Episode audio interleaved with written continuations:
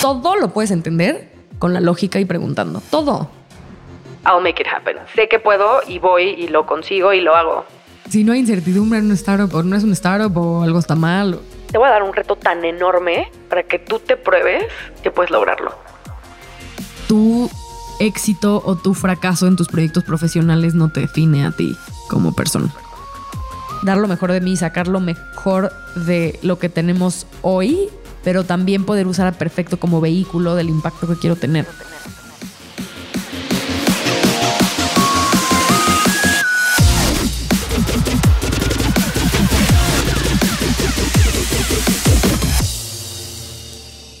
Hola, hola, hola, soy tu host, Robbie J. Fry, y este es otro episodio of The Fry Show. Este podcast es una celebración de personas que no aceptan la vida tal como es. La abrazan, la cambian, la mejoran y dejan su huella en ella. Y la persona a la que estamos celebrando hoy es Anaí Sosa Padilla Ana es co-founder y CPO de Perfecto. Perfecto es una startup que combate el desperdicio de comida a través de una suscripción a domicilio de alimentos imperfectos y de alta, alta, alta calidad a un precio accesible. Perfecto es parte de Y Combinator, Latitude y ha sido seleccionado como una de las 30 promesas de los negocios Forbes 2023. Y por favor, si estás en México o vives en México, puedes probar perfecto usando el código FRY20 para 20% off por un descuento de 20% en tu primera caja. Ingresa a www.perfecto.mx. P E R F E K T O.mx. Empezó su carrera en finanzas dentro del monstruo Unilever como parte del programa de crecimiento acelerado de trainees, movida por el mundo tech y con ganas, muchas, muchas, muchas ganas de generar impacto, entró a Uber en 2016, solo tres años después de haber abierto en México. Ella fue responsable de diversas áreas de Customer Experience, Strategy and Planning y operaciones. Lideró los primeros pilotos de Uber Grocery en Latam y más adelante la integración de Corner Shop a nivel regional, así como su lanzamiento y arranque en Costa Rica. En 2020, cumpliendo su sueño de emprender, co-creó la belleza que es perfecto. Este podcast te, enseñar, te enseñará que no necesitas saber nada para hacerlo todo. No necesitas saber de finanzas para administrar millones. No necesitas saber de productos para liderar producto en Uber. No necesitas entender la demanda de alimentos para iniciar un startup en alimentos. Lo único que necesitas son tres cosas. Uno. Un mindset de yo puedo y yo haré. Dos. No tener miedo de hacer miles y miles de preguntas sin vergüenza. Y tres. Saber cuándo pedir ayuda. En esta conversación aprenderás sobre la diferencia entre ser adicto al trabajo en una startup versus una empresa grande, formas de ver burnout, el poder de tener un propósito transformador masivo, regular tu energía y saber cuándo parar, cómo ayudar a las personas a alcanzar su potencial y mucho, mucho más. Pero antes de empezar... No olvides visitar thefryshow.com para los links al newsletter y más. Y por favor, por favor, por favor, si amas el podcast, comparte el episodio en tus redes sociales. Deja una reseña en Spotify o tu player favorito y cuenta al mundo que The Fry Show es número uno. Y si no es así, castígame con tus comentarios para mejorar. Con ese dicho, te presento episodio 223. La imperfección dentro de la perfección con la co-founder y CPO de Perfecto, la mujer sin límites, Anaí Sosa Padilla.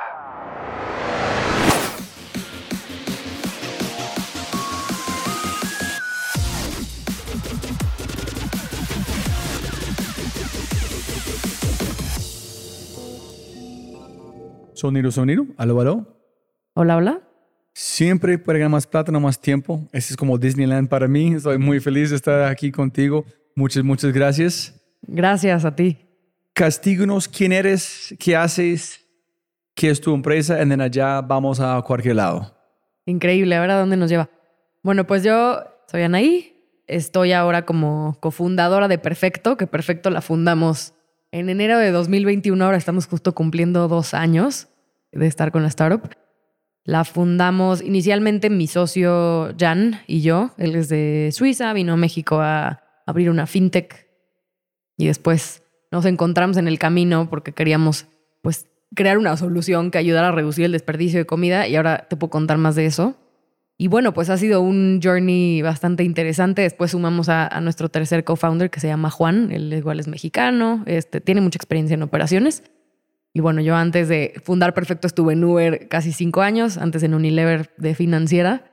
Entonces, bueno, en Uber ya traía también muy buenas bases de, de todos los temas de producto, operaciones, sobre todo la parte digital y mm, temas de estrategia, planeación, customer experience. Digamos que yo traía un perfil mucho de todóloga que eventualmente terminó siendo bastante útil para crear pues lo que ahora es perfecto. Hermanas, hermanos. Tengo un hermano, es curioso porque mi hermano es nueve años más chico que yo, ocho y medio. Entonces, siempre que la gente sabe eso, me dice, bueno, seguro no se llevan nada. Siempre les digo que mi hermano es como un, desde que era chiquito, es como un señor, este, súper maduro, súper listo. Entonces nos llevamos como si fuéramos de la edad y, y súper bien. Pues solo es un hermano y, y yo. ¿Hay una palabra mexicana para workaholic? Ay, si, si hay, no la sé, como muy trabajador, pero... Sí, pero no- no tiene el sí mismo soy, sentido. Sí soy. Sí, ese es que quiero. Este fue, fuiste muy intensa también, toda su vida. Mm, no, y esa es una pregunta interesante porque yo siempre he dicho, como yo veía a mis amigos, por ejemplo, que estaban en el ITAM o escuelas que son bastante más intensas, digamos, en términos de estudio. Y la verdad es que para mí era súper ligero. De hecho, yo me metí a estudiar otras cosas mientras estaba en la universidad. Me metí a estudiar el mercado del arte porque yo quería dedicarme a hacer negocios con el arte. Entonces yo iba en la mañana a clases del mercado del arte donde aprendía de temas de subastas, de galerías, de cómo poner un precio a las obras de arte, este, los estilos. Siempre me ha encantado el arte. Y en la tarde este, ya tomaba mis clases de negocios. Luego me fui un tiempo de, intercambio también a Italia y, tomaba clases de, otros temas. Entonces, digamos que era suficientemente flexible para que me diera tiempo a hacer otras cosas. Entonces, no fue tan intensa la universidad para mí.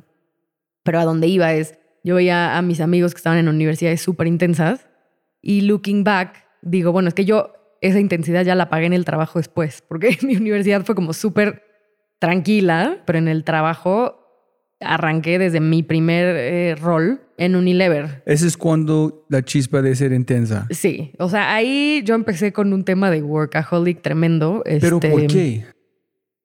¿Y por qué Unilever? El mundo de arte es muy lejos de Unilever, ¿no? Fíjate que el arte es un tema que sigo teniendo muy como en el, ¿sabes? En lo profundo de mi ser, de que en algún momento me gustaría hacer algo alrededor de eso, más como por hobby que por otra cosa. Pero en su momento, ¿sabes? Creo que esto no lo he contado, pero yo estaba muy confundida en la universidad porque soy una de esas personas que les gustan muchas cosas, ¿no? Es- Como mucha gente. Sí, como a veces yo admiro gente, a ver, creo que son perfiles diferentes, pero yo admiro a veces gente que tiene tan claro, o desde la universidad tenía tan claro de yo quiero dedicarme a, este, yo, yo voy por este camino de, no sé, name it, pero quizá tenían muy claro de, no sé, tengo una amiga que se dedicó a bailar ballet, otra amiga que se dedicaba a temas de restaurantes, ¿o no? Y a mí me gustaba todo. Entonces me gustaba el arte, pero también me gustaban los números, pero me gustaba la historia y me gustaba escribir y me gustaban también los negocios. Y, y entonces, pues también creo que eres muy joven, no el tema de la juventud, pero quizá te falta contexto en general del mundo para tomar una decisión como a qué te quieres dedicar cuando sales de la universidad y tienes que tomar esa decisión, ¿no? Pero pues yo estaba muy confundida. Me acuerdo que yo tenía un proceso en donde iba a entrar a ser periodista, imagínate, porque yo decía, es que me encanta escribir y como esta parte más este, creativa. Y estaba al mismo tiempo en el proceso de Unilever porque era un programa de trainees en donde te rotaban de áreas y en tres años te hacían gerente, ¿no? Entonces era como un programa súper atractivo porque pues, saliendo de la universidad y pensar, bueno, voy a ser como de este top en Unilever y en tres años me dan una gerencia, este, pues era súper atractivo y era en finanzas. Entonces, yo me acuerdo que hubo un momento en donde Pero no estudiaste finanzas. yo no estudié finanzas, yo estudié negocios Pero internacionales. espera, espera, espera. ¿Este parte de Unilever fue pasar por muchas áreas en terminar en finanzas o cada área fue un pedacito de finanzas? Cada área dentro de finanzas. Entonces, si tú fuiste a este lu- lu- lugar de producto, finanzas. Otro lugar, finanzas. En terminas en una área que te gusta más o uno, gerente, finanzas. Exacto. Y tú puedes escoger si querías entrar dentro del path de finanzas, dentro del de marketing, dentro Ah, del... Tú escogiste finanzas. Correcto, exacto. Creo que ¿Pero había? HR, mar- porque a ver, las opciones eran HR, no me atraía tanto, marketing tampoco me atraía tanto y creo que el otro era como en logística, justamente, y pues tampoco, dije, a ver, de todo, a mí me encantaban los números, siempre me ha encantado la parte analítica, por eso te digo que soy rara porque como que a veces me entra mi, mi mood creativo, a veces mi mood analítico. Hoy en día lo aprecio un montón, ¿eh? O sea, hoy en día creo que lo he sabido capitalizar mucho para los roles que he llevado ya pues más avanzada en mi carrera. ¿Has leído el libro Range? Lo ubico, pero no lo he leído. Escuchándote, yo creo que nosotros somos normales y la gente que se encuentra en algo de una en siguen son raros. Yo creo, no, no tengo ni idea de los números de verdad, pero este libro hablan de unas como arrancan con un muchacho. En cada movimiento fue la misma cosa, misma dirección, hasta ser la mejor en el mundo en algo. Pero nunca fue como un pinball. Y yo me sentí igual. Yo he hecho miles de cosas. Me echaron de 30 trabajos, miles de cosas. Y finalmente llega una cosa que está haciendo aquí que ni, ni jamás podría imaginar. Entonces yo creo que somos normales. 100%, 100%. Y justo es cuando llegan cosas como lo de perfecto en mi caso, en donde digo, bueno, todo hacía sentido, ¿no? Y entonces, si de pronto tengo que escribir un copy, y real, o sea, y como founder es una habilidad que es bien importante, el poder como ser muy camaleónico, porque de pronto si me toca escribir un copy creativo de una campaña de marketing, I can do it, ¿no? Y me siento muy confiada haciéndolo. De, o igual puedo armarme los financials, ¿no? Para una ronda de inversión. Entonces, es bueno sentirse cómodo. No quiere decir que todo el tiempo tienes que estar como haciendo todos estos roles que requieren capacidades diferentes. Y por otro lado, también creo que hay un riesgo en donde eventualmente you're not the best, ¿no? En esa área puntual. Y, es un poco como el, el costo de oportunidad. Pero en carreras como las que, o como la que estoy eligiendo yo, bueno, al menos por ahora me ha funcionado mucho como encontrarle este gusto a cosas que pueden ser súper creativas o súper como mucho menos tangibles o a cosas mucho más analíticas y numéricas y genuinamente le encuentro el gusto a ambas cosas, ¿no? Pero bueno, en su momento sí fue algo que me puso de cabeza. Yo dije, o sea, me están haciendo elegir entre, eh, casi que el universo me está haciendo elegir entre irme a una carrera de financiera o irme a una carrera de eh, periodista. No, eran cosas, como cosas completamente diferentes. Finalmente elegí la de financiera y me alegro. ¿En cómo fue? ¿En cuánto tiempo en Unilever en total? En Unilever estuve tres años ¡Wow! Sí, o sea, justamente terminé el programa. No me salí como gerente, de hecho terminé el programa porque pues era mi objetivo. Pero al terminar el programa dije, ya traía yo la espinita de moverme a alguna startup, pongo entre comillas porque me moví a Uber, lo cual aún en ese momento este, pues no era tan startup. Yo entré a Uber en 2016. ¿Pero por qué Em, de Unilever a Uber? ¿Cómo fue la experiencia en Unilever?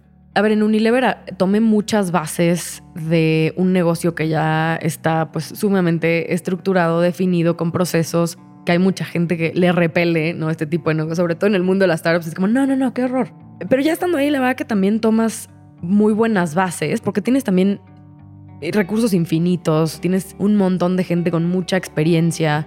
Entonces a mí creo que me ayudó mucho para darme bases quizá más de hard skills, ¿no? Como modelos, incluso hasta imaginarme de pronto end states, ¿no? Decir, bueno, en empresas más grandes esto funciona así, ¿no? ¿Cómo lo puedo yo hacer en una startup para que eventualmente lleguemos a que sea así de eficiente, pero quizá sin usar tantos recursos? Entonces, creo que me dio ese sense de cómo operar en un negocio de esas dimensiones. Y bueno, puntualmente la parte financiera es una base que es sumamente importante y eso me alegro, ¿no? Como que yo le perdí totalmente el miedo a los números. Yo veía eh, esto en mis roles que te digo que te rotaban por tres posiciones o tres áreas diferentes. En la primera que tuve, digamos, la segunda y la tercera fueron un poco más fun, este, porque fue ver el, PNL de todo logística, que ahí conocí a mi actual co-founder Juan. Y la tercera fue ver el PNL de las marcas de skin cleansing, que era de que cagones, barra líquidos, etc.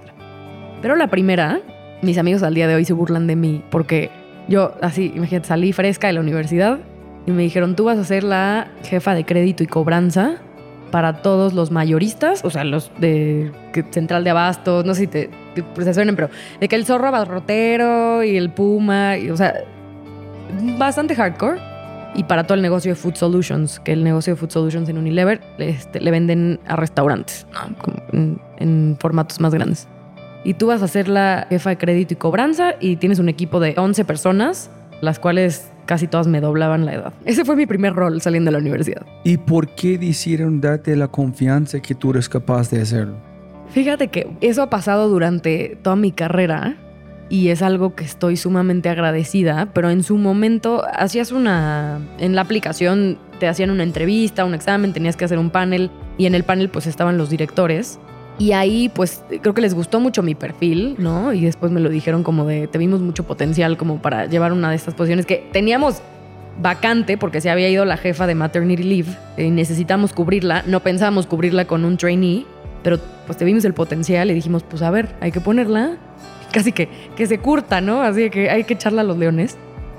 Pero lo que agradezco mucho es que decir, fue un, director particularmente que me apoyó mucho en- desde que entré, fue como el que abogó para que me dieran esa posición de a ver cómo la hace.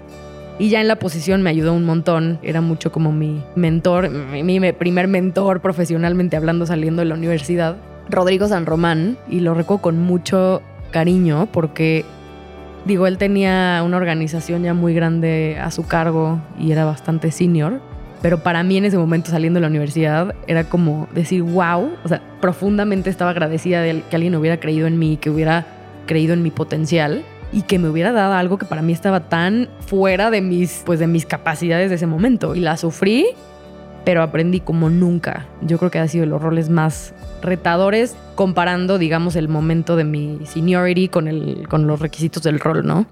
Tengo tres preguntas aquí muy importantes. ¿Qué hiciste? ¿Cómo lo hiciste? ¿Por qué aceptaste?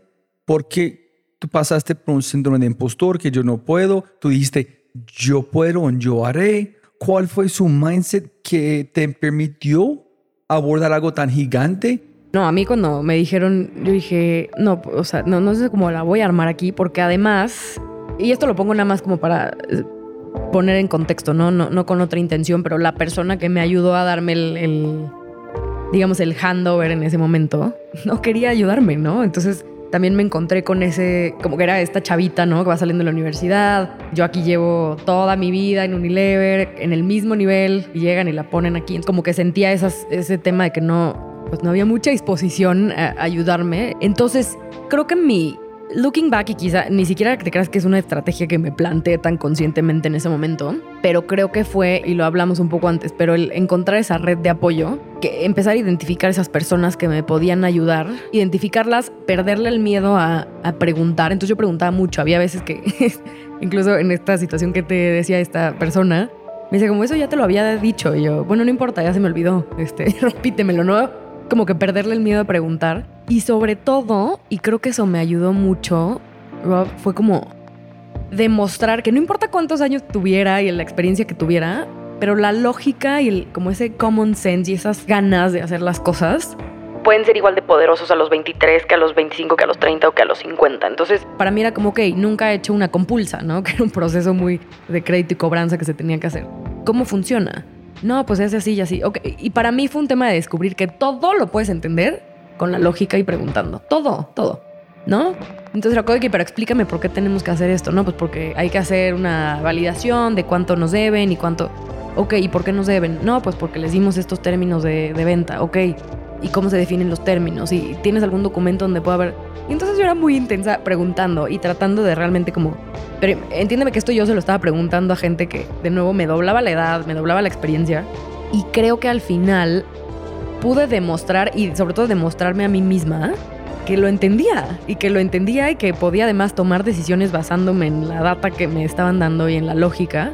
Y creo que eso fue súper poderoso porque entonces yo estuve un año en esa posición y recuerdo muy bien que ya para la sí, segunda mitad del año ya me había ganado mi lugar en esa área porque la gente veía que ¿no? Que, pues si me explicaban y, yo podía ir pues haciendo cambios, tomando decisiones, incluso mi propio equipo, que al principio no me querían por lo mismo, porque decían esta chavita. Y creo que así fue como me fui ganando. Y creo que me dio mucha confianza sobre todo eso, ¿sabes? De ningún tema me da miedo. Por ejemplo, y, y soy muy así, me estoy leyendo un libro que se llama de que Six Essays, este, que son puros ensayos de física. Y literal lo hago porque digo, a ver, si me lo explican de... Y es un- son ensayos que explican este, casi con bolitas y palitos. ¿Cómo se llama? Six essays y algo más. Creo que esa experiencia me quitó el miedo de decir, esto no lo puedo entender. Es como, a ver, o sea, todo se puede entender, ¿no? Nada más hay que verlo con una óptica de lógica, de tener la data. Digo, evidentemente hay temas que necesitas unas bases este, para poder entender, pero las cosas generales y normales que verías, en, sobre todo en el mundo, pues sí, de las empresas, los negocios, como que no me asusta. ¿Pero siempre fuiste así? Yo creo que sí, como que siempre fui muy curiosa y me gustan como esos retos intelectuales, digamos.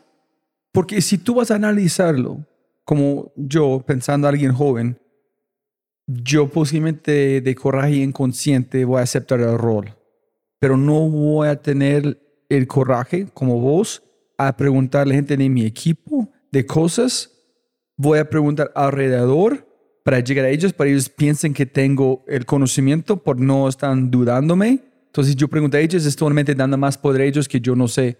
No sé por qué tuviste el coraje de ir directamente. No me importa que tú pienses, voy a aprender en tener esta lucha de ganar la confianza a través de ser vulnerable, en ser, voy a hacerlo. Sí, claro. Y, y a ver, creo que es una mezcla. Tampoco quiero ponerme de que, este, no, yo me puse pilas y le entendía todo. Creo que fue una mezcla y te voy a decir como que una motivación que viene interna como de, la curiosidad y de entender y el reto intelectual.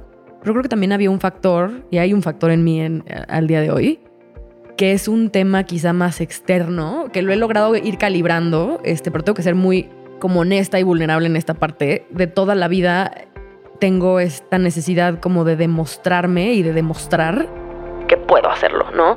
Y en algún momento siento que se me ha pasado un poco de la raya, este, y ahora trabajándolo mucho, haciendo mucha introspección, terapia, además, entiendo hasta dónde, ¿no? Hasta dónde tengo que demostrar y que también no, no siempre tengo que demostrar y, y sobre todo entender que es demostrarme a mí, pero yo sí recuerdo que en ese momento decía, si me pusieron en este rol, les voy a demostrar que puedo hacerlo. Y no sé cómo le voy a hacer. Y al final sí sé cómo le hice. Trabajaba, o sea, brutalmente. Trabajaba hasta las primeras horas de la mañana. No dormía bien, no comía bien. Y sí creo que sacrifiqué también un poco esta parte de, del balance que también hablamos. Pero me parece que es una combinación de ambas, ¿no? Como un tema de ser muy curiosa, eh, preguntar, tener esta, pues sí, verlo como un reto, pero también esta otra parte de decir, I'll make it happen. O sea, sé que puedo y, voy y, y lo consigo y lo hago.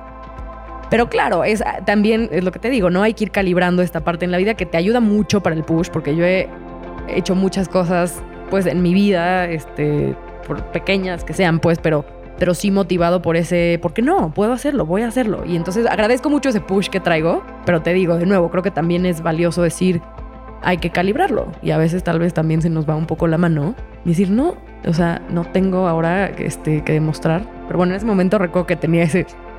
Uy, y al final, ¿sabes? Pues es, una, es un monstruo que vas alimentando, porque entonces me decían, oye, o sea, qué espectacular, hiciste este rol, lo hiciste increíble, ahora lo vas a repetir en el segundo año. Y entonces ahí va de nuevo a la workaholic a repetirlo en el segundo año. Pero bueno, sí, fueron momentos bastante educativos, diría yo. Y mira, aquí es la segunda pregunta para terminar con este camino. Yo creo que es algo extremadamente lindo, que es hablando con Sebastián Ruales de Vía y estamos hablando de veces en los equipos, en que creo que este paso con vos es gente ven algo en una persona, tú ves toda la capacidad y el potencial. Es como es obvio, es allá, pero esta persona no ven ellos no saben. Tú dices, listo, tú eres capaz, hágale. En ellos no entienden que tú ves algo como un potencial increíble en para cambiar su chip. Cuando dicen, holy shit, yo puedo. Pero tú lo viste primero. Tú ves este en sus personas en perfecto o tú viste en Uber que este rol gigante que ellos no pueden imaginar, pero tú ves que mirando a la persona es obvio, tú puedes hacerlo, yo sé. Pero la persona te cambia su chip como tú hiciste, dice, yo puedo.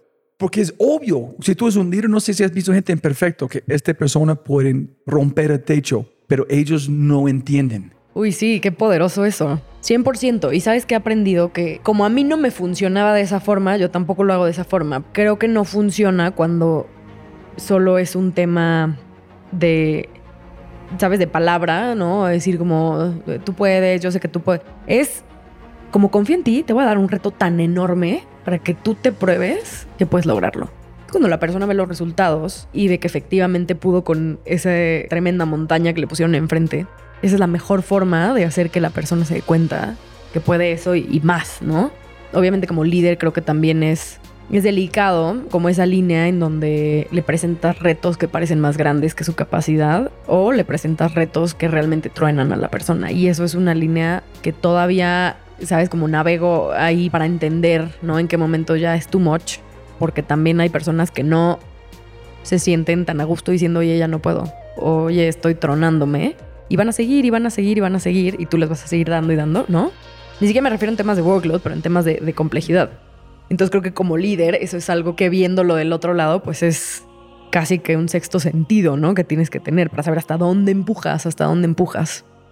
Y algo que aprendí es que no aprendí a disociar, digamos, la parte del necesito ayuda al no, no soy senior, ¿no? Yo al principio pensaba que si necesitabas ayuda o si decías, oye, no sé cómo moverme ya por acá, era una señal de que I'm not se- senior enough, ¿no?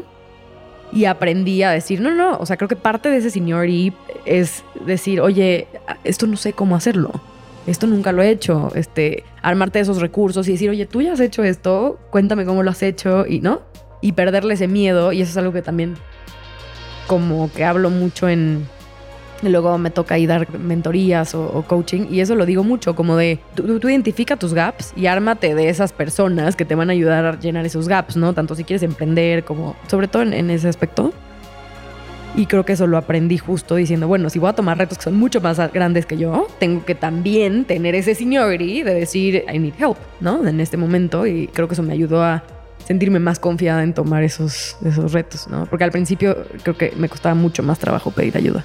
Pero es, es interesante, cuando tú no sabías nada en ese gran reto, preguntaste a todo. Mente que tú tienes un poquito de confianza, tienes el miedo de preguntar. Entonces, estoy pensando, imagínate alguien con números que llega a su posición, que saben un montón, si tuvo la misma capacidad de preguntar, en ser vulnerable, a qué velocidad esta persona van a crecer. Claro. Pero momento que tú sabes, tienes este miedo de no quiero ser como inferior, mostrar que yo no sé. Pero allá es cuando es aún más importante porque por eso este mover de 90%, 94% requiere mucho más esfuerzo, ¿no? No, y no hay manera, o sea, digo, parece obvio, pero no hay manera que alguien lo sepa todo de su área, ni, no, hasta yo casi que no confío en la gente que, que parece saberlo todo y que lo ha vivido y lo ha conocido todo, porque pues incluso es un tema de falta quizá de humildad, si quieres, pero hasta de curiosidad, ¿no? Como decir, oye, este, tipo, voy a poner un ejemplo, no es el mío, pero yo llevo toda mi carrera en finanzas ya sé todo de finanzas. Pues no, quizá nunca te ha tocado hacer un este, M&A, ¿no? Entonces, pues es algo nuevo y, y creo que es parte de lo bonito, como que pues aunque te vas, vas tomando más experiencia, pues hay que ser vulnerables y aceptar donde tienes esos gaps, ¿no? Y sobre todo, pues eso, como complementarlos. ¿Y por qué fuiste a Unilever? Si estás allá moviendo, no estás imaginando, voy a ser grande CEO de, de la América Latina o México, para ser como volando a todos lados, ejecutiva. ¿Nunca he pensado en eso? Fíjate que sí, en ese momento sí, mi, mi career path era como de que yo quería llegar a ser este, pues sí, como o la CFO o la, o la CEO, ¿no? A ver, lo que cambió es, por más de que fue un reto que me hizo crecer mucho profesionalmente, no era algo que me emocionara de mi día a día, la rigidez de las finanzas como era en esas áreas, ¿no? porque hay diferentes matices, ¿no? De cómo puedes, este, de roles financieros, pero particularmente un rol financiero en pues, FMCG, en ese momento me parecía algo mucho más rígido de lo que yo quisiera para mi carrera. Y en su momento yo tenía ahí como un par de amigos que habían entrado a Uber.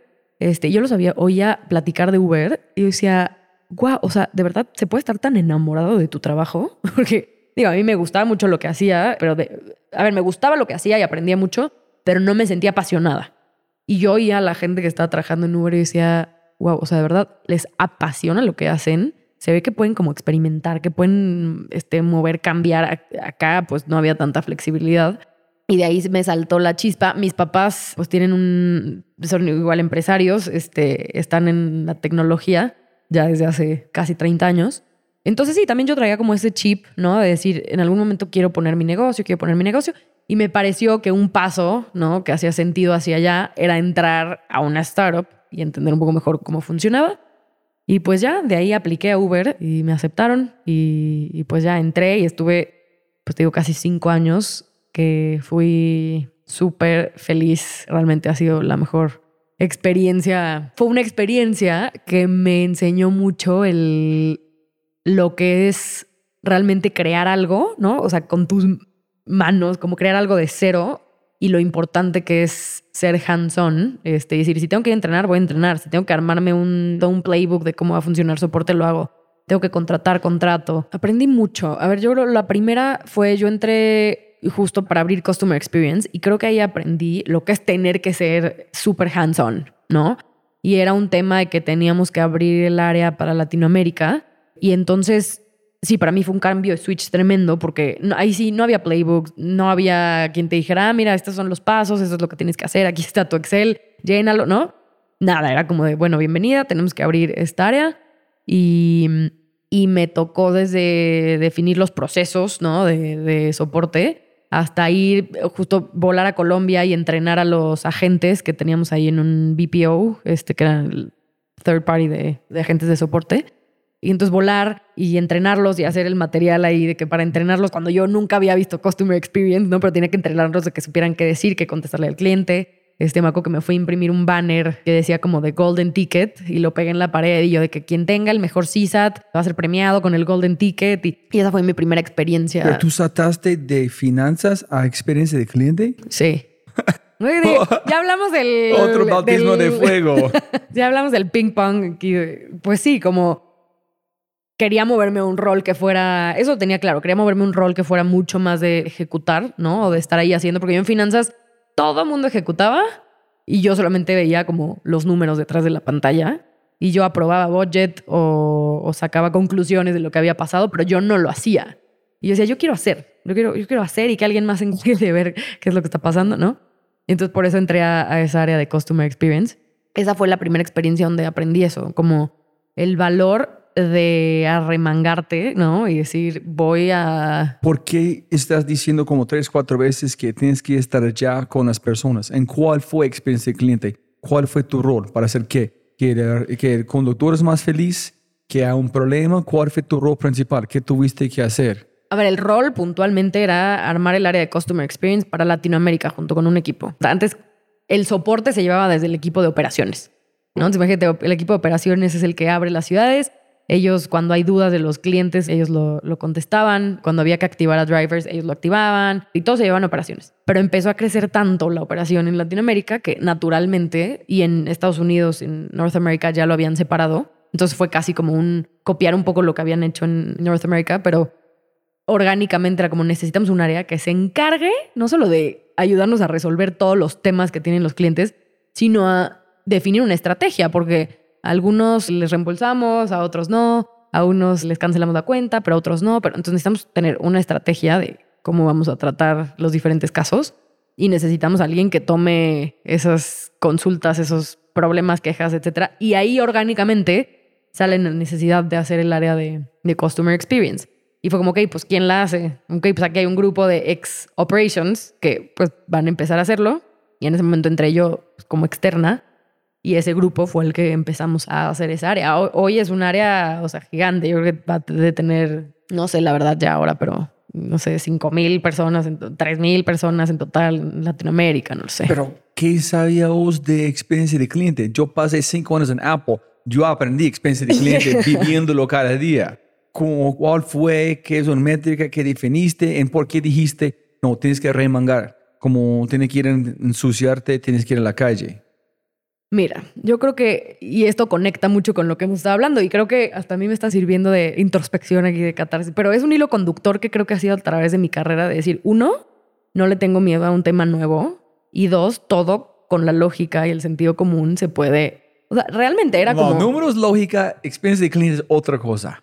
Hay Sí. mucho más intuición, mucho más cosas latentes que no están en su cara, que no es data, que es, es, you know, 100%. A ver, caveat, caveat. No creo que hubiéramos tenido en ese momento top notch customer experience, ultra, ¿no? Pero a ver, un tema como de, de los conductores escriben que les dañaron el coche, ¿les pagamos su daño o no? Bueno, como es el daño? Pues quizá lo primero que necesitamos pedir es que manden una foto, ¿no? Ok, entonces hay que pedirle a los agentes que cuando reporten un daño en un coche, lo primero que hagan es que pidan la foto. No, pero ¿y qué tal que la mandan un mes después y ya fue otra cosa? Ok, la foto tiene que ser en las primeras 48 horas, ¿no? A eso me refiero con temas de lógica y combinarlo con lo que te decía, ¿no? La experiencia de en, en Estados Unidos ya habían creado esta área, ya tenían gente que había estado, tampoco te creas que super seniors porque todavía era esa etapa en Uber en donde era gente con mucho drive, muchas ganas de hacer las cosas, pero que no tenían años de experiencia en la industria. Eso fue ya después, ¿no? Que empezaron a traer a gente mucho más senior. Pero a ver, en Estados Unidos ya tenían muchos de los playbooks, ¿no? Ya habían este, hecho pruebas. En Uber, como en cualquier empresa de tech, pues la base era test and learn. Entonces, ok, testeamos esto, vemos los resultados y de acuerdo a eso vamos pivoteando, vamos ajustando, ¿no? Si esto funciona, si esto no funciona. Y en Estados Unidos lo habían hecho mucho, entonces también tomamos mucho de sus aprendizajes. Pero creo que es eso, ¿sabes? Como el, y voy a traer ahora un concepto que también creo mucho en eso y es como el ignorance bliss en ese sentido que es decir, bueno, no sé lo complejo que se va a poner, por eso me estoy aventando a hacerlo y por eso puedo dar el primer paso y empezar a construir esto que después se va a poner muy complejo y me pasó lo mismo con Perfecto, ¿no? Viendo hacia atrás, digo, bueno, si hubiera sabido en ese momento lo complejo que eran las operaciones, este perecederos, logística, no sé si no lo hubiera hecho, pero me hubiera, pues quizás sí asustado. Y creo que es algo que es muy real. Cuando no sabes, ¿no? Qué tan complejo se puede poner, pues simplemente avanzas y vas ajustando en el camino. Entonces, no sé, mira, yo no sé si estuvo bien, mal, si fue un poco naif, pero finalmente, pues creo que era ese, sí, ese drive de decir, bueno, ya aquí estamos, vamos a hacerlo como lo podamos entender y... Es como caos constante. Ah, bueno, eso sin duda. that's the startup life. Yeah, ajá. ¿No? Como si no hay incertidumbre en un startup o no es un startup o algo está mal, ¿no? Porque esa incertidumbre, o sea, estoy saliendo de mi zona de confort, de lo que conozco, de lo de lo que sabemos hacer. Pero bueno, a ver, también hay medios de contención y uno de ellos y el de los más poderosos. A ver, tengo dos como top of mind, pero uno es la data, ¿no? O sea, inténtalo, pero tienes que sacar data out of it, porque pues si no, ¿cómo sabes cómo vas a iterar? ¿Cómo sabes si funcionó, si no funcionó?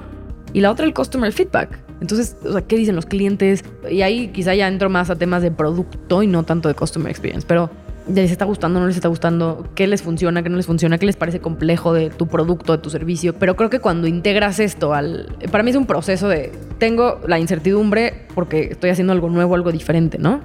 Pero entonces pruebo, pero de esas pruebas tengo que sacar data y tengo que obtener customer insights. Y entonces se repite el ciclo, ¿no? Y con eso vas iterando y vas como fortaleciendo, pues casi cualquier área, ¿no? Como desde operaciones o, o producto y métele ahí también como de condimento a esa receta el apoyarte de expertos y creo que es una muy buena forma como de de-risking cuando estás haciendo cosas que estás un poco como en el pues no a ciegas, pero sí, un poco como con sin ver el full picture, ¿no? Quizá. Pero tú fuiste a la calle a hablar con los conductores. Sí, no, 100%. O sea, nosotros hablamos con conductores, con usuarios. De hecho, había un programa formal en Uber en donde se llamaba Uber Support. Ahorita me acordé y era muy divertido porque bueno, no a todos se les hacía divertido. A los de soporte sí se nos hacía divertido porque pedías un Uber Support, solo estaba habilitado para los empleados. Y hablabas con el conductor, le decías, oye, yo soy de Uber, quiero hacerte unas preguntas. Y entonces hacías casi que ahí como un pues sí, Customer Research, llenabas una, un form que teníamos ahí y lo mandabas y lo recibíamos nosotros mismos en soporte. Entonces había medios formales para hacer, pues ir a la calle y hablar con los conductores. Y además, bueno, estaban siempre los, los green lights, los centros de atención a, a, drivers, donde pues ahí también podías ir y platicar con ellos, hacer, hacíamos luego round tables. Me acuerdo de varios round tables que hicimos, donde invitamos a los conductores con mejor calificación, les decíamos, ¿quién quiere venir a, a un round table para que nos den feedback. Y felices iban y platicábamos y era increíble porque era también ponerle una cara a todos los procesos y la tecnología que veías detrás en el día a día. Y te decían, oye, y aparte era feedback súper valioso de, oye, ¿qué crees? Este, cuando acabo el viaje y le doy aquí en cerrar, no se puede porque está este botón. Ah, mira, no nos habíamos dado cuenta. Entonces sí, sí hacíamos eso. Creo que estaba mucho en la cultura de, de Uber como muy plasmado y también mucha data a nivel como masivo. Entonces Creo que eso aprendí mucho, como a, la combinación de ambas. ¿Tú empezaste a tener los ojos brillando como sus amigos cuando tú estabas allá? ¿Igual? Sí. O sea, yo cuando entré yo estaba feliz. No, era una cultura increíble. porque mm, era una oficina pequeña todavía. O sea, en la oficina de México yo creo que éramos poco más de 50 personas, pero por ahí. O sea, nomás no existía Uber Eats. Y eso yo no lo había visto antes. A ver, en mi carrera profesional yo llevaba tres años no trabajando, pero yo nunca había visto, ni en mi carrera, ni en, antes en mis trabajos previos, esas ganas como de hacer algo grande, ¿sabes? Como, o sea, no había visto esos equipos que iban por todo y que decían, a mí no me importa, esto no es de mi área, pero yo lo hago. Y vamos a la calle y hablamos con drivers y lanzamos. Y los fines de semana seguimos viendo el proyecto. ¿sabes? Era como, como una garra, como un drive, que eso me enamoró desde el primer momento de Uber. Yo decía, wow, o sea, este equipo es súper apasionado y se contagia. Y además era un equipo bastante súper capaz y muy listos. O sea, en general yo que yo decía, oye, la gente aquí es brillante. Y entonces te ayudaba mucho como a ese stretch, ¿no? De querer estar a nivel y eso me pasó mucho cuando entré a Uber. Yo decía, ah, wow, todo el mundo aquí es súper movido, súper inteligente, pero además muy carismático, ¿no? Entonces era como el All-Star Team.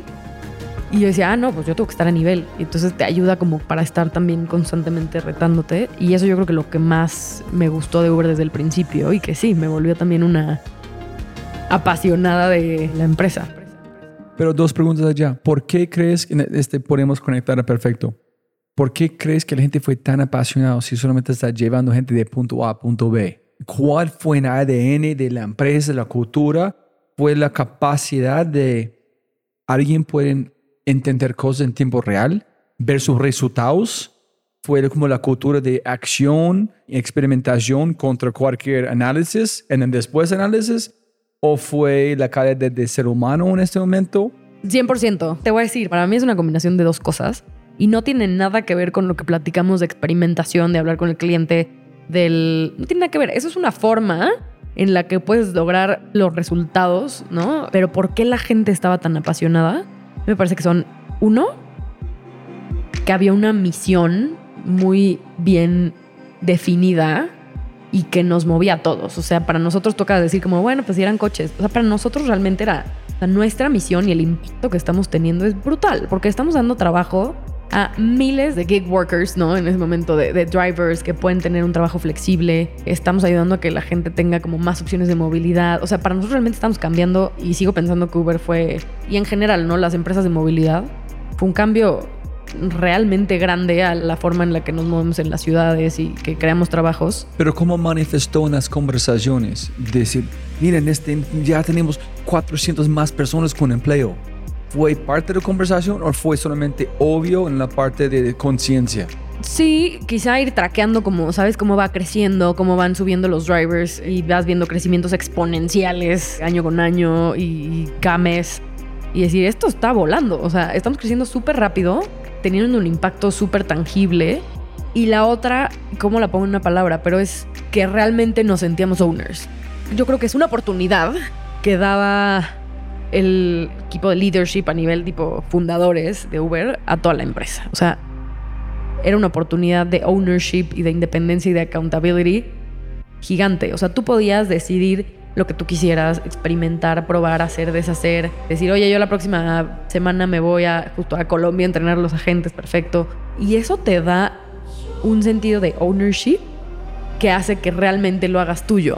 Prueben, hagan, deshagan. Todos teníamos nuestras tarjetas de crédito para este, si teníamos que comprar este, computadoras, si teníamos que hacer, deshacer, lo podíamos hacer, pero con eso venía una grande responsabilidad también. Pues sí, de tomar la mejor decisión, manejar bien los recursos. Y de hecho había un valor en Uber que se llamaba ser dueño, no un arrendador.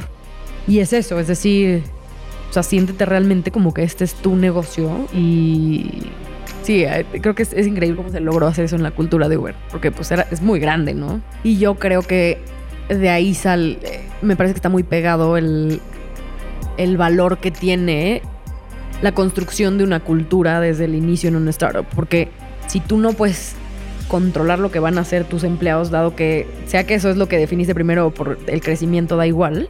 Bueno, al menos necesitas tal vez ciertos guidelines, cierto mindset, ¿no? De decir, oye, no sé cómo lo vas a hacer, pero tienes que saber que la prioridad número uno son nuestros customers, ¿no? Entonces teníamos otro valor que era como customer obsession like we need to be customer obsessed. Y bajo ese paraguas, haz lo que tú creas que es mejor, ¿no?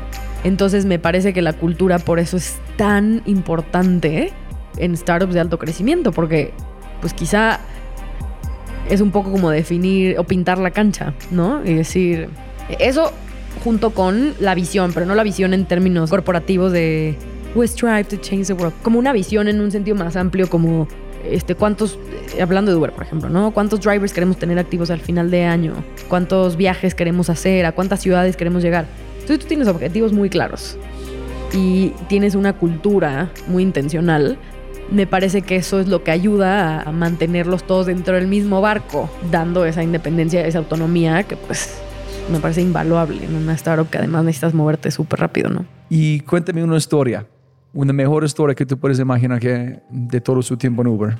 Te voy a decir como la más, la que yo creo que más me hizo crecer profesionalmente, la más retadora y más loca, fue cuando me tocó, yo estaba como liderando el lanzamiento de Grocery, como de Uber Grocery, ¿no? ¿No es Uber Eats? Era, digamos, eh, salía, ¿no? Salía de Uber Eats, pero era como en ese momento solamente teníamos restaurantes y queríamos vender productos de supermercado. Y eso terminó transicionando, yo estaba en ese rol y eso terminó transicionando a la adquisición de Corner Shop. Entonces, en ese momento me dijeron, oye, pues vas a tener que liderar esa integración a nivel operativo en la TAM. Y dije, ok. De nuevo, yo no sabía qué se venía y cómo iba a ser eso. Teníamos, bueno, para empezar, mi manager en ese momento, Grace, y bueno, todo el equipo era tremendamente capaz.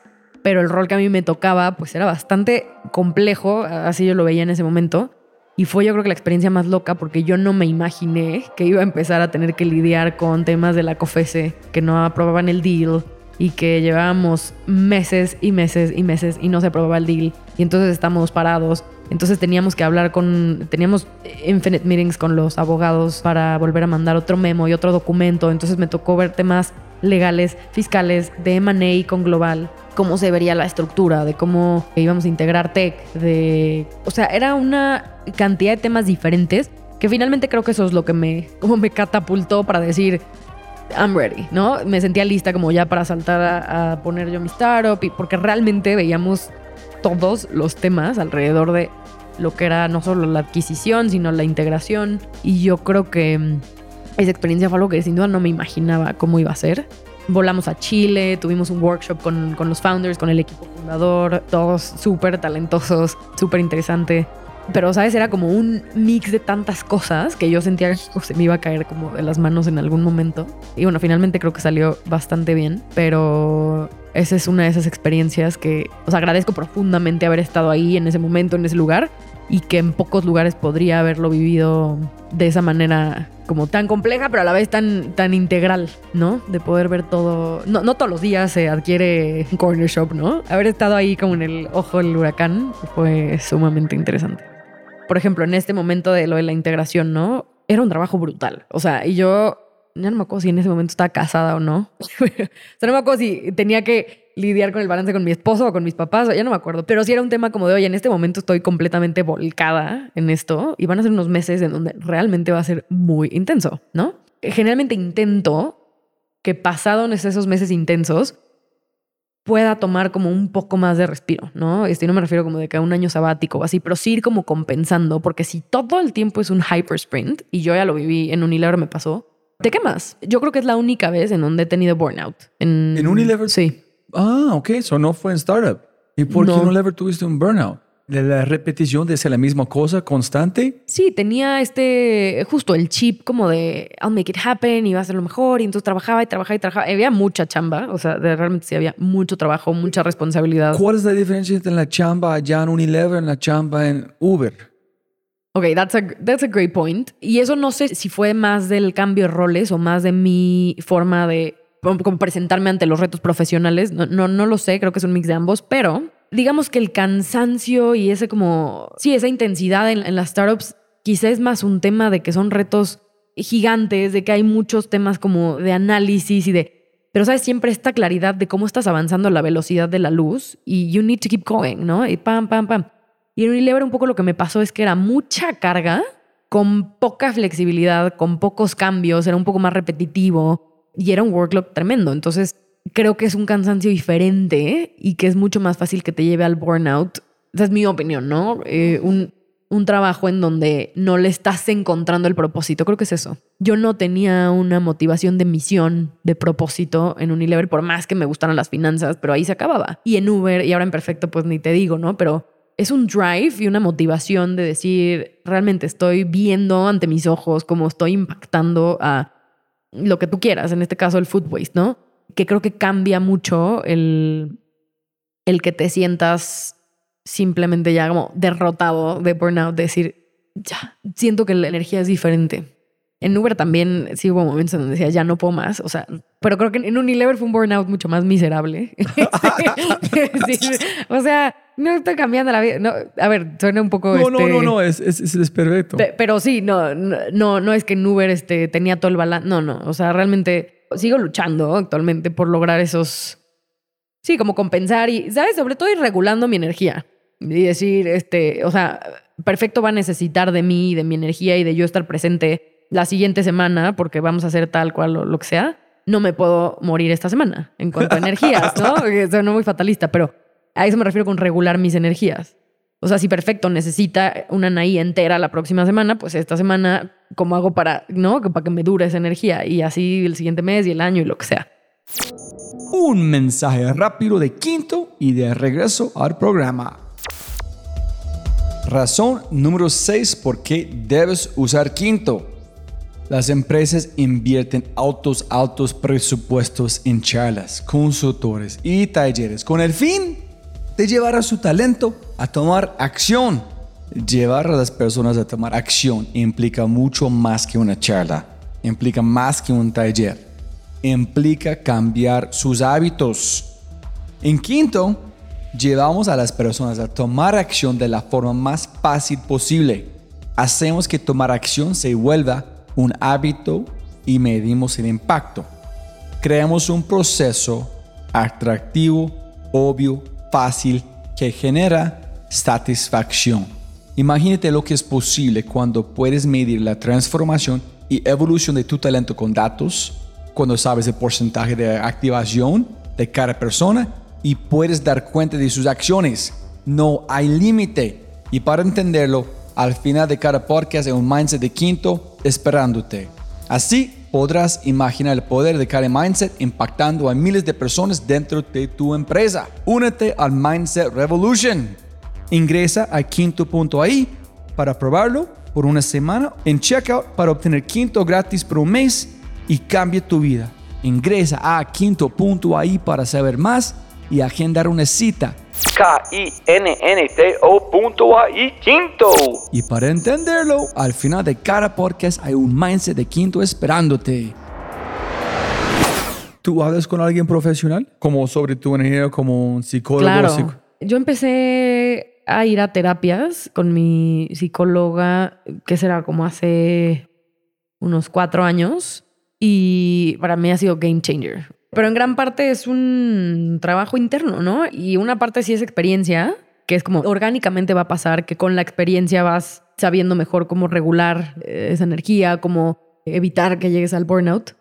Pero me parece que la experiencia se queda corta y debe de haber un trabajo mucho más intencional y consciente de trabajarte tú internamente, ¿no? Y decir, o sea, ¿por qué? ¿Por qué estoy haciendo lo que estoy haciendo? ¿Cómo me siento? Escuchar a tu cuerpo, que suena muy, eh, es como muy, este, esotérico quizá, pero es muy real. no. O sea, tu cuerpo te dice cuando necesita un descanso, tu cuerpo te dice cuando... Muchas cosas, ¿no? Todo te lo dice. Y eso sí me parece que no es algo que dejas a la ligera la experiencia y al mira, yo voy avanzando. y voy- ¿no? O sea, sí hay que meterse y hacer un trabajo interno y mm, it's painful. Y a ver, es un proceso en el que sigo, pero algo que he aprendido es cuál es realmente mi motivación y por qué estoy haciendo lo que estoy haciendo. Y me he encontrado con motivaciones mucho más profundas de las que tenía antes. Al principio, yo siento que sí soy una naí bastante diferente en ese sentido, pero yo al principio era mucho lo que te decía, como por demostrar, ¿no? Y siempre tratando de mostrar, demostrar. Y eso te lleva al burnout, porque no escuchas a tu cuerpo, porque no sabes tus límites, lo que tú decías, porque no sabes en qué momento decir, lo voy a dejar, porque ya, ya no puedo, hasta aquí llego. Eso no lo escuchas, porque lo único que estás escuchando es el reconocimiento externo y eso ha cambiado mucho en mí. Como que he entendido que lo que realmente me, me llena, me mueve y me mantiene con ese como motion del día a día es crear algo que sea trascendente, ¿no? Y desde un punto de vista de la empresa, ¿no? Que haga, que tenga un propósito, que tenga una misión trascendente, pero mucho más también el tema de las personas a las que estás impactando con tu trabajo. Y puede ser con tu trabajo dentro de una empresa, con tu trabajo como founder de una empresa. Y cuando digo personas es los empleados, en mi caso, los productores, la gente que se puede alimentar mucho más saludable y conveniente. Pero sí, o sea, por ejemplo, yo hablo con productores y es increíble como cuando conectas y dices todo el trabajo que hay en el campo, como para que la mitad de todo lo que hacen y, y sudan y cosechan y se echa a la basura. Y eso me mueve y esa es una motivación que viene de otro lugar y no de un tema de reconocimiento. Entonces, a ver, si yo digo lo que me mueve es pues ese generar ese impacto positivo y nada más ponerle sin nombre y apellido a cuál es ese impacto positivo, ¿no? ¿Qué es lo que quiero lograr? Voy a poner un ejemplo muy burdo, pero si cierro mi computadora a las 9 de la noche o a las 11 de la noche, porque eso no va a cambiar el impacto que yo tenga en el mundo. Quizá para generar ese impacto necesito levantarme con mente fresca, necesito estar en un muy buen mood. Un poco va por ahí, ¿no? Y creo que es algo que me ha ayudado mucho en terapia, decir cuál es tu motivación, por qué estás haciendo lo que estás haciendo, ¿no? Porque esto no puede esperar a mañana, por tu necesidad de perfección de entregar de maybe can wait, ¿no? Y, maybe. maybe, maybe Posible. not. Te sigo ahí con la duda, como puedes ver, pero eso es algo que me ha ayudado totalmente. Y voy a meter un, un componente adicional a esto que estamos hablando y es parte de lo que he entendido es que durante un tiempo no fui congruente con las que yo tengo definidas como prioridades en mi vida y cómo ejecutaba con base en esas prioridades. Entonces, para mí hoy, una de mis prioridades es mi familia. Empezando con pues, tener tiempo con mi esposo, ver a mis papás, ¿no? Y entonces saliéndome, pues, saliéndome un poco de, de, solo el tema laboral, no puedo no tener tiempo para ver a mi familia. Porque si es una prioridad que yo estoy definiendo como prioridad y eso creo que es sumamente este, personal, hay gente que quizá no lo es y es súper válido, pero tus prioridades es como tú actúas en tu día a día. O sea, a qué le dedicas tiempo, ¿no? A qué le dedicas energía. Y ahí están puestas tus prioridades, no en donde tú crees que las quieres poner. Y entonces eso también me ayuda para ir balanceando un poco más y decir, pues eso, no, no puedo no tener un espacio para convivir con mi familia esta semana. No puedo no tener un espacio para self-care, ¿no? Esta semana. Y creo que lo tengo un poco más claro y eso me hace decir, bueno, pues este, tipo, me siento fatal, ¿no? Son las 12 de la noche y, esto puede esperar hasta mañana, sí, y además este, necesito dormir porque si no mañana voy a sentirme tremendamente miserable en el día, no voy a poder, ¿no? Y entonces ahí priorizo un poco la parte de la salud, ¿no? Es decir, necesito dormir para presentarme entera al siguiente día. Eso no quiere decir que hay días donde, ni modo, tienes que chutar toda la noche o lo que sea, pero en general creo que eso te ayuda a ir como manejando mucho mejor esas diferentes áreas, ¿no? Para matar este hilo, balance. En Vamos a Perfecto.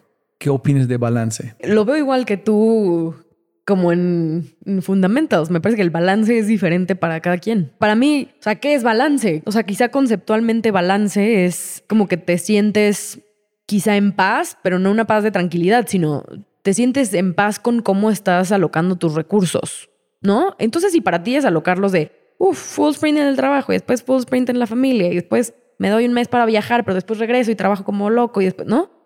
It's fine. O sea, si tú sientes que estás siendo congruente en tu alocación de recursos y tus prioridades, me parece que es el balance.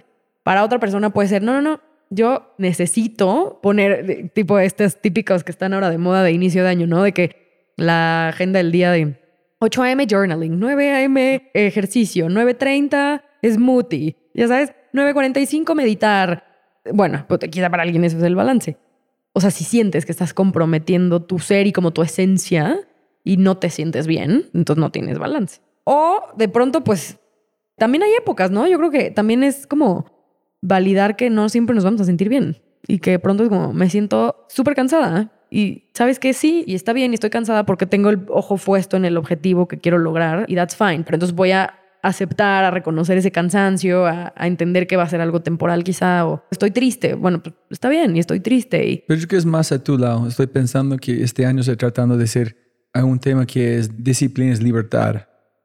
Cuando tú tienes disciplina, 100%. algo, estás libre. Sí, ahí salen como varios temas, pero... Pero vamos a perfecto. Sí, vamos a perfecto. ¿Cuándo decidiste armar perfecto? ¿Cuándo fue la chispa? Así como te decía que yo traía ya como esa pues sí, esas ganas de poner un negocio desde yo crecí con mis papás, porque ambos pusieron la empresa juntos, entonces imagínate, yo era de que, ¿En serio? ajá, de que en las comidas familiares y inevitablemente, aunque quisieran que no, aunque no quisieran, porque me acuerdo que era de, bueno, bueno, pero eso lo hablamos después, salían, ¿no? Entonces yo los oía hablar de, de su empresa en, en la comida, en la casa, este, mi mamá pues también siempre fue, este, pues siempre estuvo trabajando y, y a la vez pues fue una mamá súper presente, entonces me dieron como un gran ejemplo de, pues sí, de cómo llegar, llevar un negocio. Te digo, llevan, hoy sigue existiendo después de casi 30 años, entonces, pues obviamente ha ido super ups y super downs y los he vivido con ellos. Y eso siempre lo he traído como in the back of my mind de que yo quiero poner lo mío. Sobre todo, me movía mucho esa flexibilidad desde un punto de vista de crear lo que tú quieras crear y hacer lo que tú quieras hacer hasta un punto de vista de, de manejar tu tiempo y, y, tu agenda como tú quieras, ¿no? O sea, realmente eso me motivaba mucho y si no tienes que hacer. Y bueno, esto digamos que ya se prendió la chispa, yo traía un poco ahí la intención. Después de esos cinco años en Uber, llegó un punto en donde yo sentía como que ya había pasado por áreas muy diferentes. Como en merger and acquisition. Exacto. Sí, sí, ya, sí, ok. sí, sí, sí. Después de eso me tocó abrir Corner Shop en Costa Rica como el primer lanzamiento en conjunto que hacíamos ya integrados. Entonces, ese fue mi último gran reto. Y de ahí como que dije, ¿sabes qué? Me siento lista para ir a, a hacer algo propio. Y ahí tú mencionaste como lo de Serendipity hace rato y esto fue uno de esos momentos de Serendipity en donde yo empecé a trabajar como en algunos proyectos y empecé a, a, evaluar ¿no? diferentes ideas de negocio, eh, pero yo estaba puesta con que iba a hacer ese salto. Y bueno, eventualmente iba a necesitar un co-founder, ¿no?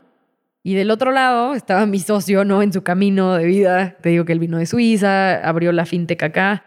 Y desde Suiza él tenía la motivación de hacer algo para reducir el food waste, porque él estuvo trabajando en restaurantes y veía la cantidad de comida que se desperdiciaba. Y sí es brutal. O sea, y todo esto estaba como en perfectas condiciones. Y entonces traía como esa idea y él necesitaba una co-founder o un co-founder, pues, pero me contactó, fue un, como un cold message en, en LinkedIn, que siempre lo cuento a la gente le da risa, porque es como de cómo así empezó todo, este, qué, qué riesgoso, pero finalmente nos salió muy bien. Me dijo algo como de, oye, estoy pensando en armar una, startup que ayuda a reducir el waste en Latinoamérica. Me pareció súper interesante tu perfil y pues estaría bueno si quieres y, y platicamos y, y nos conocemos, ¿no? Algo así, súper... ¿Cuántas más personas envió mensajes?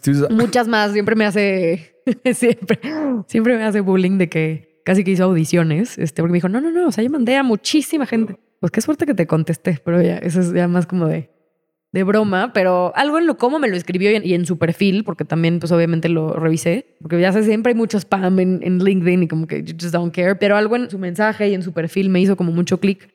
En la parte del perfil yo vi que tenía mucha experiencia en fundraising, en crear startups con lo de la fintech. Y yo no traía esa experiencia. O sea, Uber, entre comillas, era un startup, pero no, ¿no? O sea, era bastante más scrappy lo que él había hecho. Y nunca había hecho fundraising at all. ¿no? Eso sí, no lo había tocado.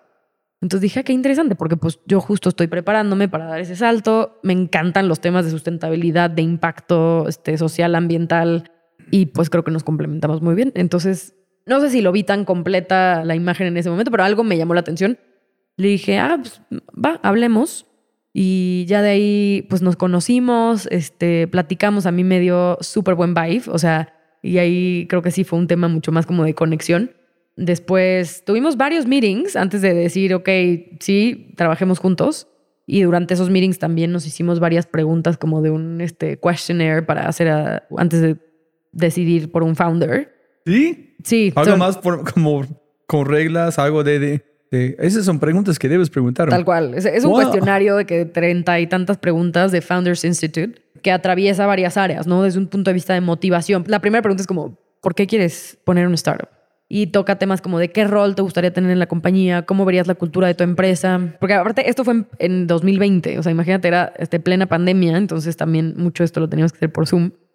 Íbamos por cada una de las preguntas. 2021 empezamos fundraising en el año en donde ha sido una locura el fundraising en Latinoamérica y había que se aventaba dinero por los cielos. Y entonces han sido como retos en cuanto a cómo ir navegando por la diferencia de estos pues, dos años, ¿no? En donde Entonces, este- en esta lista, ¿qué rol quieres? ¿Qué dijiste? ¿Qué dijo él? viste fue un buen, como fue muy complementario.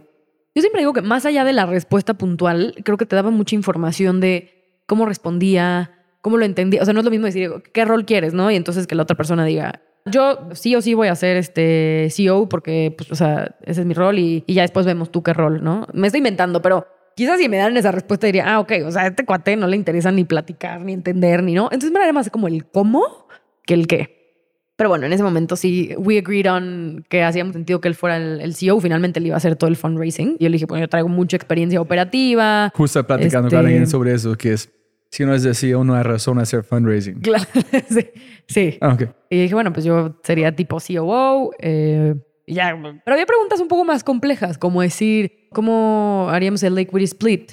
¿Cuánto sueldo esperarías ganar? ¿O cuál es tu mínimo minimum requirement? ¿Tienes compromisos personales? ¿Tienes hijos? ¿Necesitas? ¿No? Pues sí, y muchas de esas cosas han cambiado, pero muchas otras no. Fíjate que looking back, eh, creo que seguimos pensando igual, sobre todo en temas de cultura. Nos sorprendió lo alineados que estábamos ¿Cómo? ¿De qué? de cosas que no nos gustaban. Fíjate que eso fue interesante porque él construyó mucho en- con base en cosas que no le gustaban y yo mucho con base en cosas que sí me gustaban. Entonces ahí lo complementamos muy bien. Como que le decía, oye, yo en Uber vivo esto y me encanta. Y él, mira, pues yo acá he vivido esto que no me gusta tanto. Este, eso es como que ahí íbamos juntándolo. Pero ¿cuál será un ejemplo?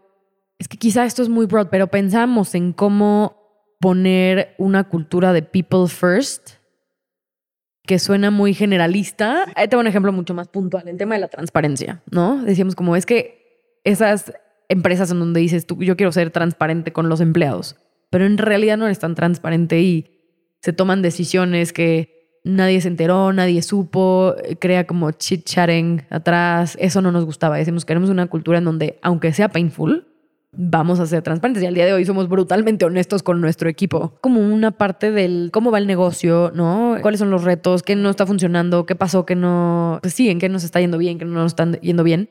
Y teníamos ejemplos en donde eso no había pasado y un poco el equipo se sentía como left out, ¿no? Entonces decíamos, o sea, nosotros realmente vamos a ser súper honestos y súper abiertos con el equipo. Esto es porque complicado hacer. Súper complicado. Es O sea, ya en la práctica es otro tema porque es muy complicado. Y perfecto fue ya, ustedes ya saben qué van a hacer o solamente el problema que vas a tratar de eliminar. No, eso es lo chistoso, que todas estas preguntas las hicimos sin ni siquiera, no teníamos ni el nombre, teníamos una idea inicial de cómo iba a ser el negocio, que era de hecho reducir food waste en los restaurantes, pero eso lo pivoteamos y terminamos haciendo otra cosa, que es food waste más bien de, de origen, ¿no? De los productores y demás. Pero te digo, creo que fue un gran, lo volvería a hacer, ¿eh? creo que fue un ejercicio súper bueno para entender cómo la otra persona pensaba, cómo lográbamos incluso discutir de preguntas en donde no coincidíamos, ¿no? Este, no en todo estábamos de acuerdo. Por ejemplo, ¿cómo verías un exit de tu startup? O sea, ¿no? ¿Cu- ¿Cuáles serían los exits posibles? Quizá uno dice, no, no, no, yo para nada acquisition, yo voy directo a salida en bolsa y no hay, for- ¿no? Pues ese tipo de preguntas que quizá más conceptuales, pero te ayudan a, a ir como setting the tone. Entonces, Ustedes son locos. Vamos a armar un startup. No te conozco, tú tampoco, pero intuición. Firmamos un acuerdo. Vamos con todo algo que no sabemos, pero aquí es un problema. Sí tuvimos mucha suerte, pero también fuimos muy intencionales en, en validar que queríamos trabajar juntos. Y todo esto pasó como un mes de, de meetings, de preguntas, de conocernos, de empezar a trabajar en drafts y ver que realmente fluía. A mí me acuerdo que me llamaba mucho la atención lo rápido que era él, como lo agudo que era mentalmente, este, no sé cómo describirlo, pero, pero como que le compartía algo y lo entendía luego, luego y me respondía. Entonces avanzábamos, trabajamos a una velocidad bastante rápido. Al día de hoy, la verdad, hacemos muy buena mancuerna. Y eso me llamaba mucho la atención. Y es algo que no con todo mundo me pasaba, que sentía que me entendía perfecto, que estamos en el mismo canal, que avanzábamos. Y entonces empezamos a trabajar en setear las bases de lo que iba a ser el negocio. ¿En qué dice a tu esposo? Hey, voy a traer con un fulano Ah, bueno, que claro, no sí. conozco. y voy a firmar un contrato, renuncio de Uber, voy a arrancar desde Sí, sí, cero. sí. Fíjate que, o sea, yo se lo compartía a mi esposo, a mi mamá, a mi papá, y fue como los extremos. O sea, mi papá me decía, porque mi papá eh, creo que en un principio tenía un poco más como de, de miedo, porque me decía, oye, pues tipo, te va excelente en Uber, ¿no? Me decía como, ¿por qué? O sea, que, o sea, además, cabe mencionar que él es productor de cítricos. Sí, empezó como por hobby, ahora le encanta, pues ya se dedica mucho a eso. Y en ese momento se empezó a enganchar ya con lo que estaba haciendo porque pronto cuando pivoteamos y decidimos que íbamos a, a rescatar las frutas y verduras imperfectas de los productores, le dije, oye, a ti te pasa eso, a ti te regresan y te rechazan los limones cada vez que los llevas a un restaurante porque están muy chicos o se ven medio amarillos o se ven medio chuecos. Y ahí ya empezó como a enganchar más con la idea, pero antes me decía como, o sea, estás pero loca. Mi mamá me decía, aviéntate, mi mamá es súper aventada para eso. Mi mamá me decía, hazlo, o sea, ya traes las ganas de emprender, ¿qué puede pasar? Ella siempre es como, ¿qué es lo que peor que puede pasar? No es blanco o negro, hay como una gray area en donde puedes regresar después a Uber, puedes ir a otro lugar, no pasa nada. Y mi esposo siento que está ahí como in the middle. No como de, ok, pues yo te apoyo, pero, pero ya lo pensaste bien, pero... Suena como mirando toda esta línea de tiempo, que no hay otra forma para vos hacer el próximo nivel. Es que listo. Hice esta primera cosa con Unilever, sin ni idea. Después Uber, después un merger and acquisition. ¿Qué más es duro de eso? ¿Qué tal si conozco a alguien de un LinkedIn Message y arranco un startup con ellos y, me meto en el mundo de food waste? Ah, sí, ese es más complicado. Listo, me voy por allá porque ese es más complicado. Haz cuenta que te metiste a mi mente. sí, así fue, pues mucho de, de, aventarme. La verdad me ayudó mucho y ahí tengo que reconocer que me ayudó mucho mi mamá. mi mamá siempre ha sido, yo soy muy cercana con mamá y antes de ir a terapia este, con una psicóloga formal, pues era mi mamá. O sea, que ella siempre fue como mi, mi psicóloga en ese sentido. Y ella me conoce, me entiende tan bien que sé que sus recomendaciones no me las da a la ligera. Y en el momento en el que me dijo, go to it. O sea, de verdad, go to it, ¿qué vas a perder?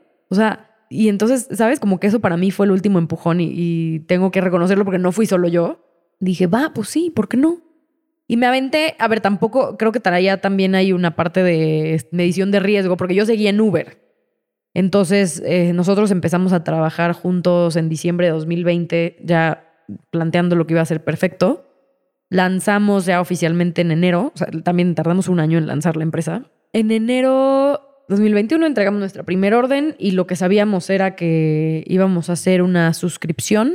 Desde el principio sabíamos que iba a ser una suscripción a domicilio con, de una caja con frutas y verduras imperfectas. Digamos que en noviembre fue todo este como dating este, para conocernos de founders. En diciembre fue pues, como el layout de cómo lo íbamos a armar, de cuál era, iba a ser el problema que íbamos a resolver. hicimos mucho research y dentro de ese research encontramos que en Latinoamérica la mayor parte de la comida se desperdicia como en la parte eh, primaria de la cadena de suministro, ¿no? Que pues desde la recolección, el transporte, incluso antes de que llegue a los restaurantes y a los supermercados, había una, una cantidad de desperdicio este, pues masiva. Y hicimos doble clic y dijimos, bueno, ¿por qué? Y ahí es donde entendimos que pues dentro de varias razones hay un rechazo por la estética de los alimentos, hay un mal manejo en la cadena y entonces se dañan, se botan. Incluso hay temas de excedentes de producción que como no consumimos de acuerdo a la temporada, termina quedándose, pues sí, como excedente y pues finalmente se echa a perder y se desperdicia. Entonces, haciendo ese research fue cuando dijimos, ok, aquí hay un problema realmente grande que nadie está atacando hoy en... Pero logísticamente, un camello. Logísticamente, o sea... Muy lejos hasta una puerta de alguien que puede actualmente consumirlo, que quieren consumirlo. Sí, y era como un arma de doble filo, digamos, ¿no? Como decir, mira, es que si logramos armar esta logística, esto tiene una barrera de entrada muy grande no cualquiera se va a meter a hacer esto. Pero si no lo armamos, then it won't work. Eh, ahí es donde en el camino, en el primer momento entró como advisor, que es el tercer co-founder, que se llama Juan. Y él entró como advisor porque yo trabajé con él en logística en Unilever y él llevó toda la logística de nacional y, de freight en, en Unilever. Y después se movió a Walmart y era pues el que llevaba todo el e-commerce, la operación del e-commerce de Walmart. Entonces traía una experiencia brutal en, operaciones y le dije, oye, ¿por qué no quieres ser nuestro advisor? Y entró como advisor y pues eventualmente se convirtió eh, hace poco en, en co-founder y pues ya es parte del equipo fundador. Pero ahí es donde entra esa parte que te decía de nosotros dos, hacíamos un gran combo juntos en cuanto a fundraising, launch, como digital operations, customer experience, tech, product, pero teníamos un gap, ¿no? Ahí en la parte logística, lo identificamos y encontramos a alguien que nos iba a ayudar a cubrir ese gap. Y así es como hemos diseñado nuestras operaciones, que la verdad al día de hoy puedo decirte que estoy súper orgullosa del tipo de operaciones que tenemos, porque son realmente lean, súper costeables. Y bueno, siempre que hacemos esos, siempre que hablamos con inversionistas, también se sorprenden de los números que tenemos en la logística, porque es un modelo bastante bien armado. Cuéntenos cómo funciona. Se basa en tres áreas, tenemos particularidades que no tiene cualquier grocery delivery. Y entonces digamos que en sourcing, pues nuestro valor o nuestro diferenciador, estoy hablando en temas estructurales, ¿no? De, operación, no, no tanto de valor para el cliente. Adquirimos productos que de otra forma serían desechados, no todos, porque también hay muchos excedentes o hay otros que son normales, pero la base es que son productos que de otra forma el productor ganaría cero pesos. Entonces, pues son productos que puedes adquirir a un costo mucho más bajo y entonces tener también muchos mejores márgenes, ¿no? En ese tipo de productos. Entonces, ese es el diferenciador, digamos, en esa área. Después en fulfillment, como somos un servicio de suscripción, nosotros ya sabemos a quién le vamos a entregar y cuánto le vamos a entregar y qué le vamos a entregar en dos días. Entonces solamente compramos lo que vamos a entregar. Quiere decir que tenemos cero inventario, cero merma, cero waste. Ahora con los empaquetados ya... ¿Ustedes ya sabían que es suscripción o llegaron a este? No, lo teníamos muy claro y yo también lo viví mucho en, en mi experiencia anterior de cómo eh, pues en general estos modelos están buscando moverse y subir este retention por medio de modelos de suscripción, pero ya es un modelo, digamos, complementario, ¿no? Y nosotros dijimos, vamos a nacer como suscripción y después damos la opción de que puedas comprar one time, pero ese es a donde se está moviendo el mercado, vamos a construirlo ahí. Entonces eso nos ayuda en el fulfillment para reducir nuestros costos de waste y de merma brutalmente. Y en el delivery, por el mismo modelo de suscripción y porque decidimos que íbamos a, también basándonos mucho en un modelo que fuera sustentable, decidimos que íbamos a entregar por zonas. Entonces eso ayuda que para el delivery nosotros ya sabemos igual a quién le vamos a entregar, qué día le vamos a entregar y hacemos entonces entregas consolidadas. Entonces digamos que el lunes cubrimos la zona norte. Entonces imagínate que en una calle este, podemos entregar 10 cajas y las entregamos ese día. Entonces nuestros costos de envío bajan brutalmente versus tener que on demand ir al norte y después al sur y después al este y después al oeste, ¿no? Entonces esta base, digamos, fue lo construimos desde el inicio para que fuera un modelo operativo con costos súper bajos y que nos permitiera también tener, que fuera con costos bajos, pero también escalable. ¿no? ¿Y quién hacen logística? ¿Ustedes también o contratan a alguien más para entregar? Lo hacemos nosotros, pero tenemos un modelo híbrido, digamos, en las entregas, en donde en parte son nuestros vehículos y conductores y otra parte es como con terceros, pero digamos como servicios de terceros en general. ¿Y quién están comprando? Pues tenemos un mix. Inicialmente había como un nicho de personas que, que estaban súper motivadas y, y, sigue existiendo, pero hemos eh, ampliado, digamos, el target un nicho de personas que estaban sumamente motivadas por reducir el food waste. O sea, es que, que tengas la oportunidad que desde tu casa, solamente en tu computadora, ¿no? Este, pidas, el, onboarding es de cinco minutos y estás aportando a que reduzca el food waste, era algo que movía mucho al consumidor de decir, claro, ¿por qué no? O sea, es hasta les emocionaba recibir frutas y verduras feas y raras. Y eventualmente, como también logramos dar un precio más bajo por el tipo de productos, también empezaron a a buscarnos personas que están motivadas por el precio o que les motivaba la parte del beneficio al medio ambiente y se quedaban por el precio y decir, oye, pues a mí además me conviene.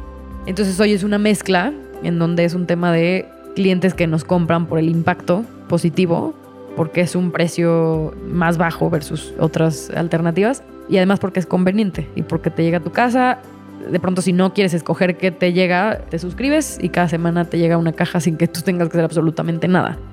Entonces es muy conveniente y hoy no existe un modelo, digamos, de suscripción como tal, en donde pues todas las semanas te llega tu supermercado de frescos. Ahora ya tenemos más productos, pero en un inicio de, de frescos eh, a ese precio. Y ustedes han hecho una ronda de inversión, ¿no? Sí, hicimos una pre-seed y fue la primera ronda que hicimos en Perfecto.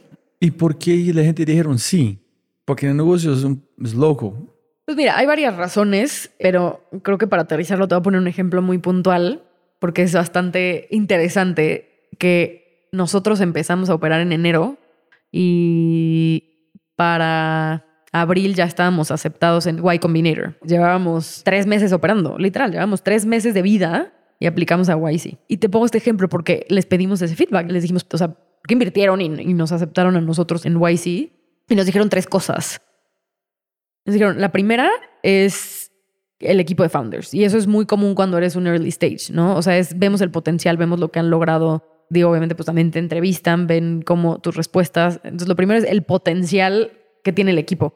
Y eso generalmente, pues es un factor que, digo, tú lo sabes, pues también hablas con muchos este, founders, pero finalmente si esa idea inicial no funciona, pues puedes ir pivoteando, ¿no? Puedes ir ajustando el modelo. pero confías en que hay un equipo súper capaz detrás, ¿no? Que puede ir haciendo estos cambios. Entonces, esa es una.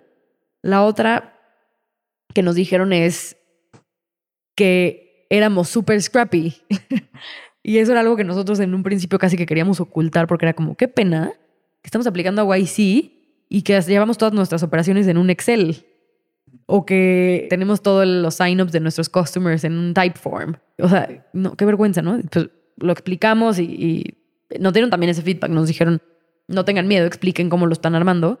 Y eso le encantó a YC. O sea, nos dijeron que sin recursos estén ya creciendo así y estén siendo súper scrappy, súper hands-on y se estén inventando cómo sacar las cosas. Yo no sabía por qué no me dijiste esto antes. Yo estoy imaginando que ellos invirtieron en armar una aplicación que funcione en todo. no, no, no, no. Sumamente scrappy. Este, nosotros, ¿Y quién están entregando? Nosotros. Así, íbamos en mi coche o en Uber o... ¿Dónde están este, guardando los verduras la fruta? Primero, digamos que las primeras semanas estábamos en el departamento de, de Jan y no guardábamos porque te digo que no tenemos stock. Entonces nosotros solamente comprábamos lo que íbamos a vender ese día. De logística. Nos llegaba, armábamos las cajas y las enviamos. Y después mis papás, justo como era la pandemia, no estaban yendo a la oficina, entonces tenían la sala de juntas desocupadas. Y la sala de juntas fue nuestra oficina por varios meses hasta que se volvió inmanejable porque teníamos la sala de juntas llena de, de frutas. ¿En cómo convenciste a la gente a comprar en primer lugar? Empezamos con Friends and Family. En ellos, listo, dame una caja de este. Sí, sí, sí, sí. Dame o sea, una caja que- de zanahoria torcida, una naranja, no totalmente naranja. Tal cual, este, como que le- les parecía muy curioso y, y lo probaban. Y ahí es donde lo importante de ese wow factor, ¿no? ¿En cuál fue el wow factor? De recibirlo, que estás aportando, que ese es menos mal que yo estoy imaginando. Todo. La verdad, diseñamos una experiencia y nos, nos lo dicen al día de hoy. Diseñamos una experiencia, un customer journey súper bueno desde un inicio, aunque era scrappy. Nosotros sabíamos que había que este, mandarle este recordatorio, enviar este mensaje, confirmarle cuánto iba a ser, de, de, pues el monto, cobrarles, cosas muy simples, pero teníamos un journey bastante bien definido, entonces era muy fácil para la gente comprar, recibir. Y cuando recibían, la caja venía siempre con una carta firmada a mano por los dos, donde les poníamos de que gracias por ayudarnos a reducir el desperdicio de alimento en la TAM. Esperamos que te disfrutes mucho esta caja, este, y firmamos. Les entregamos siempre una- un regalito en la primera caja. Ahora, siempre en la primera caja les llega una plantita. Los buscamos también después para ver cómo les había ido. Entonces, era una gran experiencia. Y además, pues eso, las frutas y las verduras, pues eran de gran calidad y se veían muy funky y muy raras. Este, unas sí, otras no tanto. Y entonces lo publicaban, ¿no? De que en sus redes sociales, en, en Twitter, en Instagram, lo que sea. Y a la segunda o tercera semana de que empezamos a operar, ya teníamos nuestros primeros customers que no conocíamos. Porque lo habían visto, que alguien lo había publicado y fue como, ah, wow. Y salía esta parte como de querer este, ser el primero en probarlo y compartirlo. Entonces de ahí, y eso fue durante todo el primer año, 100% orgánico. Y las verduras en la fruta también. Orgánico, porque Sí, sí. No toda, pero, pero sí. De- de- al, al menos con una gran calidad y súper frescas. Pero sí, así empezó. Entonces, uno fue Scrappy, Ah, iba a regresar ahí. Ajá. En el Otro fue el equipo fundador, Scrappy y como Hanson que arrancaron esto. Y el tercero era que había un ejemplo de alguien que ya lo había hecho en Estados Unidos, porque en Estados Unidos hay dos empresas que pues, tenían ya evaluación de más de un billón de dólares eh, que hacen esto. Una se llama Imperfect Foods y otra se llama Misfits Market. Recientemente Misfits Market adquirió a Imperfect Foods, pero esa es otra que a veces, igual cuando doy como ayuda a los founders que están aplicando a YC, les doy ese tip. Les digo, no escondan que hay alguien más haciendo esto, porque a veces crees que puede ser contraproducente y decir, no, no, porque van a pensar que soy un copycat. Well, no, o sea, si ya hay alguien que lo hizo, es también una forma de de-risk para quien está invirtiendo de decir, ah, o sea, yo ya vi que esto ya funcionó, ya escaló, ya se volvió un unicorn, pero y además me estás diciendo que en Latinoamérica hay un leverage mucho mayor porque, por ejemplo, ellos importan las frutas y las verduras de Latinoamérica, pues no todas, pero por ejemplo el aguacate lo traen de México. Entonces, nosotros lo tenemos aquí, no tenemos que tener esos costos de volar aguacates y entonces, cuando explicas que hay una base que ya funcionó, pero que además aquí puede ser el triple mejor, eso les ayudó también a tomar esa decisión y decir, ya, ya vimos que sí funciona. Y perfecto con Cas porque son perfectos, pero no son perfectos. Exacto. Ah, amo el nombre porque sí. Sí, no, este, es, yo sé, pensé poner el K, es porque perfecto no fue nada. Claro. Es como le- es, es la imperfección dentro de la perfección. La perfección realmente no existe. y la perfección es como tú la quieras definir, ¿no? Este, así perfecto con K es perfecto. ¿Cuándo empezaste de sentirte, pucha, eso es, baby? Ya, me siento bien, está haciendo este, donde debo estar en mi vida en estos momentos, aquí con este equipo, quitando este desperdicio de, de comida. Ha habido varios momentos porque creo que ha sido una... ir ganando confianza de forma gradual, pero el primer momento sin duda fue YC, porque creo que, o sea, el haber visto que yo, yo toda la vida sigo, toda la vida este, adulta, sigo a Y Combinator, soy fan de Y Combinator, me eché su YC Startup, Startup School, o sea, de toda la vida me encanta su filosofía. Y cuando aplicamos para mí era como un big bet, para ambos, era como, bueno, pues, creo que es casi que va a ser un buen ejercicio, ¿no? Y que nos hayan aceptado, sí fue una primera validación bastante poderosa de decir, ok, we've got something. O sea, hay algo que le ven potencial, que alguien externo nos está validando y no solamente nosotros, como dos locos tratando de hacer algo que parece bastante complejo.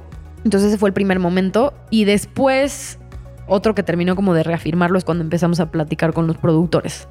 O sea, yo hablaba así, hacía cold calling a los productores y me decían, ah, wow, pero tú quieres, o sea, los aguacates chiquitos. Dijo, no, es que no tengo. Yo, ¿cómo no tienes? O sea, aguacates chiquititos, o sea, que no puedas vender de repente me decían como, ah, ok, los aguacates canica. Bueno, sí, pero esos no los vendo. No, pero yo sí los quiero comprar. ¿Y pero por qué los quieres comprar? Y yo, pues porque son comida, ¿no? Ah, bueno, pero es que casi nadie los quiere. O sea, generalmente los usan después para aceite, para aguacate o lo que sea. Pero sí, sí los tengo. Y me los vas a comprar a un precio como de fruta, no como nada más de que desecho para el aceite. Yo sí wow, pues sí, sí me interesa, ¿no? Y luego hablaba con los de las piñas, de que no es que yo tengo piñas chiquititas, que no, pues esas son las que queremos. Ah, ¿en serio? Wow, pues sí, ¿cuánto te vendo? Y empezar a hablar con los productores y empezar a entender que es un problema, uno, súper real, dos, que a veces hasta les daba pena aceptar que tenían estos productos y que pues no los vendían y que los desechaban. Era como, mm, aquí hay algo. O sea, aquí hay algo que nadie les había llegado a decir, que había un mercado dispuesto e incluso entusiasta para comprar este tipo de productos. Esa fue una validación bien grande también. Pero en ese momento, ¿cómo te sientes? En este momento me motiva, bueno, no estamos hablando de motivación, más como decir, ¿por qué set? Yo creo que al principio es mucho leap of faith e ir teniendo como estas validaciones dentro de esas conversaciones, que te acepten en, pues, por ejemplo, en YC, ¿no? Que los productores digan si tengo este problema, que los customers te prueben. Pero cuando avanzas ya de ese early stage y empiezas a tener mucha más data, creo que eso te empieza a dar también mucha validación de que efectivamente you're onto something. Y eso, y como vimos cómo habíamos crecido, cómo habíamos crecido con cero inversión en, te digo, en, en paid ads, o, o sea, todo era del boca de recomendaciones, pues ver el retention, ¿no? Que el 80% de nuestros clientes volvían a comprarnos en el siguiente mes. Ver que el CSAT, ¿no? También estaba como en tipo 4.7, 8. O sea, empezar a ver esas métricas y decir, ok, o sea, esto tiene mucha forma y mucha, mucho potencial y, y los clientes no solo lo prueban, sino se quedan y recomiendan y compran más. Entonces, eso es lo que hoy en día de una forma quizá mucho más racional y mucho más objetiva, me hace ver que tenemos algo que puede ser super big. Pero más extensial, como te dicen como un ser humano, like, sí, Unilever, Uber, todo, aquí estuve en el momento. Ese es mi momento, estuve aquí. Como, como te dice, es que es tu bebé, es tu empresa, está haciendo algo que tiene un impacto. No es una bobada.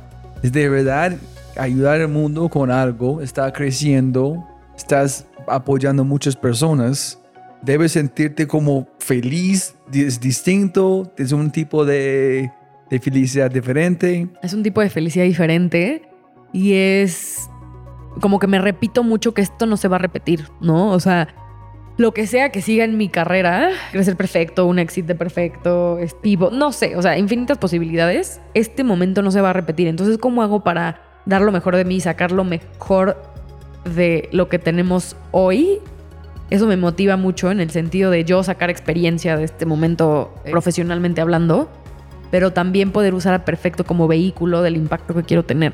Y ese es donde digo, this is it. Y qué mejor vehículo he tenido en mi vida que una empresa como perfecto para poder hacer ese cambio y para poder mejorar los earnings de los productores, pero para poder darle trabajo a, a todo nuestro equipo que tenemos hoy y para poder hacer que la gente coma más saludable, que ahorre tiempo sin tener que ir a comprar.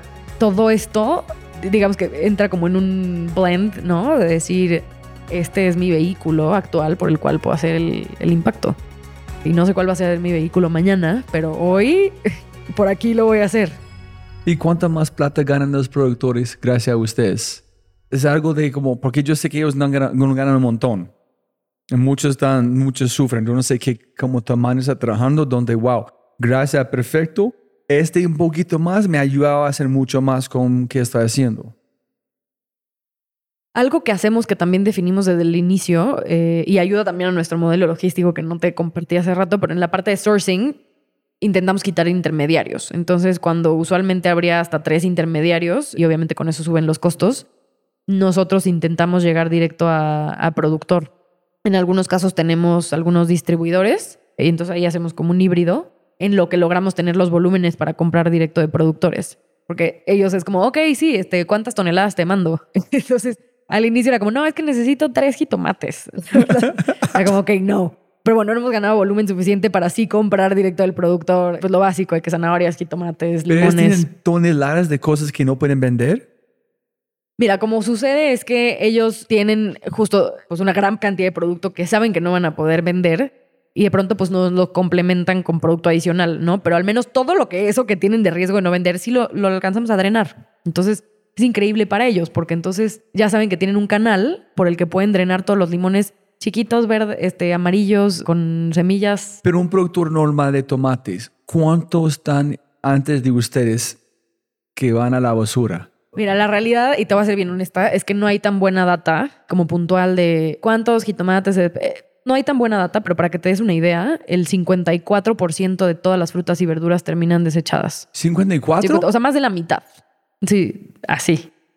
De hecho, creo que el número es 55 ahora, pero es que eso es brutal. Cuando le pones ya cara, te lo imaginas o ves al productor, ¿no? Cosechando, haciendo su cosecha de, de naranjas, ¿no? Todo el, porque además, pues en México no tenemos una gran infraestructura en el campo. Entonces el cansancio, horas en el sol, cosechando, transportando y finalmente la más de la mitad no van a llegar a consumirse. Es muy loco. Antes. Exacto, En ahorita, antes, antes de que llegara antes perfecto. la cosa más perfecta Creo que posible. de 55, 54.5, porque bueno, o sea, las toneladas que, o sea, en términos de ya de volumen y de alimentos en total, en México desperdiciamos 53 toneladas de comida por minuto. ¿Por minuto? Por minuto. Es realmente doloroso y eso fue lo que inicialmente nos motivó a hacer esto. Pero sí, regresando a tu pregunta anterior, pues es complicado cuantificarlo. Estamos trabajando, de hecho, en eso, en nosotros mismos empezar a poder cuantificar mucho más ese impacto.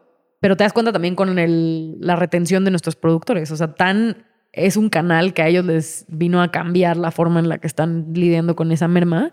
O sea, tenemos a los mismos productores desde que empezamos a trabajar con ellos, porque realmente ya es uno de sus canales de fijo, ¿no? Tipo, a, no voy a poner nombres, pero a este supermercado le vendo mis productos este, hermosos, súper brillosos, encerados, preciosos. Y a Perfecto le vendo todo aquello que está chiquito y chueco, este, pero que sabe igual de bien, ¿no? Entonces ya tienen ahí sus canales. De todas maneras, nosotros pues tenemos que completar la demanda, ¿no? Entonces, pues si de pronto necesitamos cinco toneladas y, este, y tres son imperfectas y una es excedente, pues otros nos las venderán del resto. Pero insisto, o sea, creo que es un tema de seguir drenando todo lo que eventualmente se desperdiciaría. Qué locura pensar así mucho cuando tú estás pedida. Si un día, tranquila, vas a llegar a vender frutas y verduras imperfectas con un startup en pasar por YC. ¿Qué es YC? ¿Qué es? Ni puedes imaginar. Es llegar a este punto, es, es como, como la vida lleva uno a un lugar donde dice, holy shit.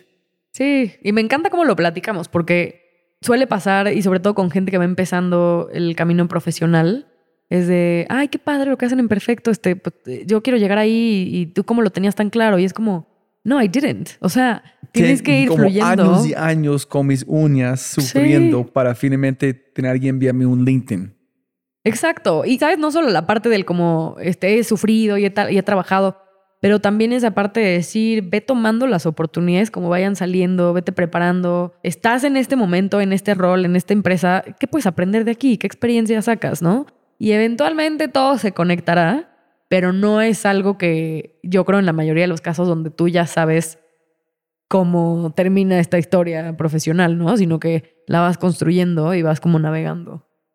Ya quemaron, yo soy muy visual, ya quemaron mi mente, es que cualquier verdura que yo vea que no es perfecto va a ser ese perfecto. Voy a tener este K. Es bueno, como, déjame decirte que ya hay varias iniciativas en supermercados porque estamos haciendo ruido, en donde ya están sacando sus aisles como de productos imperfectos y porque No, estamos probando. perfecto, normal. Claro, claro. Pero tu lado es perfecto. Sí, Entonces con el K, o sea, la gente va directamente Claro. para comprar más barato. sí, estamos probando. O sea, teníamos una hipótesis de que había gente que estaba dispuesta a comprar estos productos que no se veían bonitos, pero pues no sabíamos.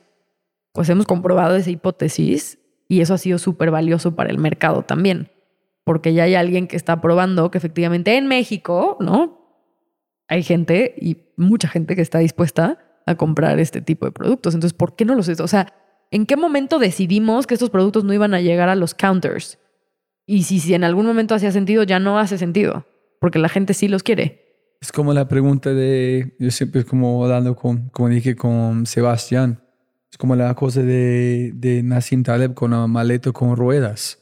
Cuando pusimos a alguien en la luna, antes alguien dijo, ¿por qué no tenemos ruedas en maletas? es, es como es en la cara. en Exacto, exacto. ¿Por qué no podemos vender? ¿Cuándo llegas a Colombia? Pues espero que sea más pronto que tarde. Colombia sería un mercado ideal, ¿no? Sí, no, ya tengo ahí este, eh, compañeros de Uber de Colombia que me dicen, ¿cuándo? Este, yo te ayudo a lanzar, como que, y customers también, ¿no? De, de otras ciudades de México y también de otros países que nos es- escriben y nos dicen, ¿cuándo llegan? ¿Cuándo abren mercado aquí? Sí, y las adyacentes debe ser como infinito. Por ejemplo, un mini mercado de, como de países de aguacates. Me imagino que un montón de gente compraría aguacates en buto, grandes, imperfecto, si el costo de transportarlos. No, hay una infinidad de negocios adyacentes que puedes ir construyendo sobre la misma base, ¿no? Y fortaleciendo el- sobre la misma misión, la misma marca. Pero, por ejemplo, ahora lo que estamos desarrollando mucho es, ya que puedes hacer tu supermercado, tu compra de supermercado completo. Entonces ahora puedes comprar también tus huevos, tortillas, queso, pan, leche, chocolate, café, miel con nosotros. ¿Todos es perfecto o, es, o real con, y, Hay o un normal mix. y perfecto? Hay un mix, pero la Ah. base sí son los productos imperfectos y es súper curioso porque empezamos a descubrir nuevas razones por las que se desperdician, ahora hablando de los empaquetados, y es por ejemplo que la etiqueta vino con un typo y entonces no está bien escrito, ¿no? Como crema de almendra que dice crema de almendre. Y entonces, pues ya eso no pasa el estándar de calidad. Y a nosotros nos encanta. Es como, mira, mientras más raro y más imperfecto, mejor. O viene mal impresa, o el código de barras no se lee bien. Pero esos productos entonces todos son perfectos, entre comillas. Perfectos con K. Exacto. O es excedente, o el color sale un poco diferente, o son de temporada. Por ejemplo, nos pasó en- por ahí de julio, agosto, que tenían productos con branding navideño. Y era como, pues ya no podemos vender nada de Navidad porque nadie nos los va a aceptar y a nosotros pues, no nos da igual si el producto por adentro es bueno. es el Entonces, momento perfecto. claro, entonces hay una infinidad de razones por las que se te desperdician empaquetados y pues ahí también. Qué chévere, qué chévere. Ujú. Listo, últimas preguntas. Sí. el mejor feedback que has recibido en tu vida que actualmente aplicas. Puede ser de YC, de algo que alguien, wow. En empezar, no es como algo, oh, qué chévere este quote o frase, pero actualmente aplicas en tu día a día. Ah, no sé si es el mejor porque, o sea, el único mejor porque, porque he recibido, he tenido la fortuna de recibir muy buen feedback y he aprendido a, realmente escuchar ese feedback. Pero uno que tengo ahora muy presente es la importancia de comunicar internamente y eso, ese feedback me lo dio y fue un harsh feedback que me dieron en Uber en algún momento. Yo iba, a veces me pasaba que iba tan rápido, como que avanzaba, iba rápido y este, o de pronto algo no salía bien y entonces era muy hands-on de que lo voy a solucionar y ya cuando lo solucione ya les digo que quedó solucionado. Y en el Inter había como, existía como ese gap de decir, ok, no pasa nada que esto no funciona, comunícalo, compártelo, pide ayuda, regresamos como a esa parte de pedir ayuda. Y entonces we're all on board. Como que era mucho más de lo voy a solucionar yo, ¿no? Porque I mess with it y yo lo soluciono y yo avanzo. Y me acuerdo que una vez, justo una de las personas que admiraba mucho en Uber me decía: si no hay avance, that's news. Si algo salió mal, that's news. Si algo salió bien, news. Pero súper importante que estés over communicating. Y yo tenía a veces mucho miedo de caer en ese como over communicating en el sentido de, de que fuera mucho spam, ¿no? De mandar un mail, pero además un, este, comunicarlo en el All Hands, pero además hacer una junta, pero además... Y aprendí la importancia de over communicating, entre comillas, porque ahora he aprendido que there's not such thing as over communicating. No, yo tal cual en Apple, cada día hablamos de las métricas que tenemos que vender, etcétera. Cada día, antes de arrancar, así. Y mi jefe dice, weón, ya sé. ¿Por qué estamos repitiendo? Y dice, eso es, cuando tú estás enfermo de escuchar la misma cosa, entiendes. Si no estás enfermo de escucharlo, tú vas a olvidar. Y no podemos tener chance que tú olvides que tenemos que lograr. En este punto, a veces tú no puedes decir la misma cosa suficientemente veces. 100%. Y va alineado a algo que me dijiste hace rato, que es como de, uff, es que cuando tienes que ir tan rápido, tienes que frenarte y que explicar al equipo y, ¿no? Es un poco ese mindset que tenía más desde un punto de vista del equipo como peers, ¿no? De decir, no tengo tiempo porque necesito seguir avanzando y es como, no, no, es que parte de la receta para el éxito de este proyecto es justo frenar y comunicar y alinear y, ¿no? Y eso lo aprendí mucho, este, digamos, como empíricamente, pero también con ese harsh feedback, o direct feedback, que en este momento eh, lo tengo muy, muy consciente y muy presente, de estar comunicando todo el tiempo y, y como sé que mi tiendo más hacia el otro lado, como de no hacerlo, intento estar en un punto en donde yo sienta que estoy over communicating, porque entonces then probably I'm doing it right. Es muy bueno. Y si podrías enviar mensaje a cualquier grupo de personas. Puede ser gente de emprendedoras, emprendedores, gente en, tu mercado, cualquier grupo de personas que a través de WhatsApp, ¿qué mensaje enviarías? Que... Mm, y eso porque me salta de algo de la conversación que hablamos, creo que incluso antes de empezar. Y es el...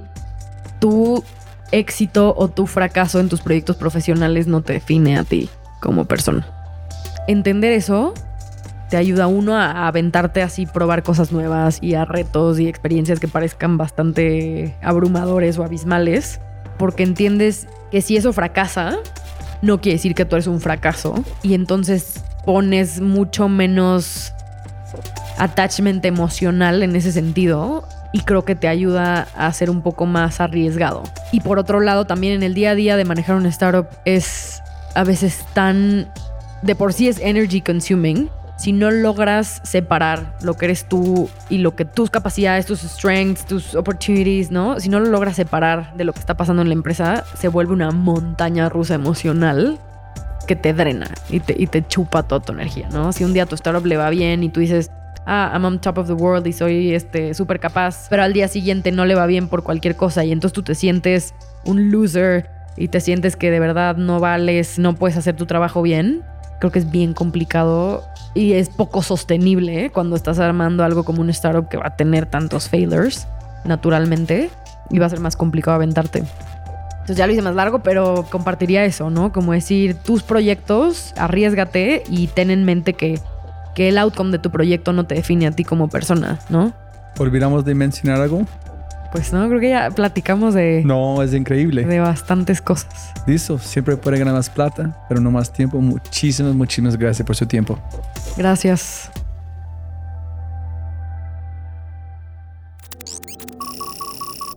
Como siempre, siempre puedes ganar más plata, pero no más tiempo. Muchas gracias por escuchar. De verdad, muchas gracias. Espero que hayas aprendido algo te hayas inspirado y te sientas con ganas de hacer algo imposible. No lo olvides, si quieres acceder a los podcasts en vivo cuando los tenemos alrededor de dos o tres al mes, acceso a Quinto y más, puedes tenerlo todo si te conviertes en miembro en thefryshow.com. Y lo más importante, por favor, comparte el episodio y deja una reseña en Spotify o tu player favorito. Aquí está tu mindset de quinto con la co-founder y CPO de Trora, mi amiga Maite, donde nos entrega una gran lección de cómo se gestiona producto en una startup y ojalá te ponga a pensar en velocidad. Enjoy. Creo que es el reto de todo product manager, priorizar, priorizar las quejas o los requerimientos porque muchas veces son quejas muy valiosas, ¿no? mentalmente lo puedo hacer cuando son requerimientos que entiendo la tecnología detrás y sé cuánto nos falta para llegar ahí. Entonces, una cosa que pasa mucho es, es un requerimiento para el cual yo sé que tengo alguna restricción que tengo que hacer antes. Oye, quiero integrar este otro servidor. Bueno, yo en mi mente sé que primero tengo que permitir integraciones, luego integraré la que me piden y luego la haré bonita. Entonces, eso ya son muchos meses. Pero siempre lo que intentamos hacer, porque al principio, cuando empiezas como startup, entonces los primeros años de Trora nos guiamos mucho por ciertos clientes, que cuando construyes un producto es como este cliente que es tu beta launcher, es el que le crees un poquito más y al que le haces un poquito más de caso a sus requerimientos generalmente también es uno de los que te trae más revenue, entonces como que hace sentido. Pero ya ahorita que tenemos muchos clientes, lo que intentamos hacer es, si tú me pides un requerimiento, yo digo, perfecto, se lo vamos a pasar al equipo de producto y lo que intentamos hacer es hablar con mínimo cinco clientes que tengan la misma necesidad. Entonces, todo un trozo de discovery, de preguntarle a clientes, entender necesidades, para ver si es un caso de uso que solo le va a servir a un solo cliente o si le puede servir a muchos clientes. Esto es cuando son requerimientos de realmente lo que se llama un feature nuevo, algo muy distinto en tu plataforma. Y cuando es algo de un fix, no me gusta el botón, el color no me funciona, me gustaría que cambiaras esto de orden, ahí ya también metemos a mucho criterio de los PMs que también se sientan mucho con el equipo de ventas cómo lo ha percibido el usuario en general o si hay quejas o números de CX. Si tenemos análisis en la plataforma como Google Analytics o Hotjar lo que para ver cómo se mueve un usuario, pero cada vez menos intentamos hacerle caso a feedback puntual de una persona, a menos de que sea muy alarmante. Entonces sentamos a alguien de producto a, revisarlo con ellos y vemos las grabaciones de cómo se mueve, si le está bloqueando su trabajo final. O definitivamente siempre es algo que debemos de estar mejorando y optimizando, porque también a veces te pasa que se quejó una persona, pero es una cosa tan importante o tan bloqueante que le deberías de poner mucha atención. Entonces, ahí es donde el criterio y que los PM se comuniquen entre ellos, todo es un desastre. Si disfrutaste este audio, mira lo que las empresas están haciendo para inspirar, medir y crecer los aspectos más importantes de su cultura mindsets extraordinarios de personas extraordinarias en las manos y oídos de miles. Solo toma un minuto para cambiar tu vida. Ingresa a quinto.ai para probarlo por una semana y cambie tu vida. Quinto.ai www.kinnto.ai Quinto. Siempre puedes ganar más plata, pero no más tiempo. Chau, chau, chau, chau.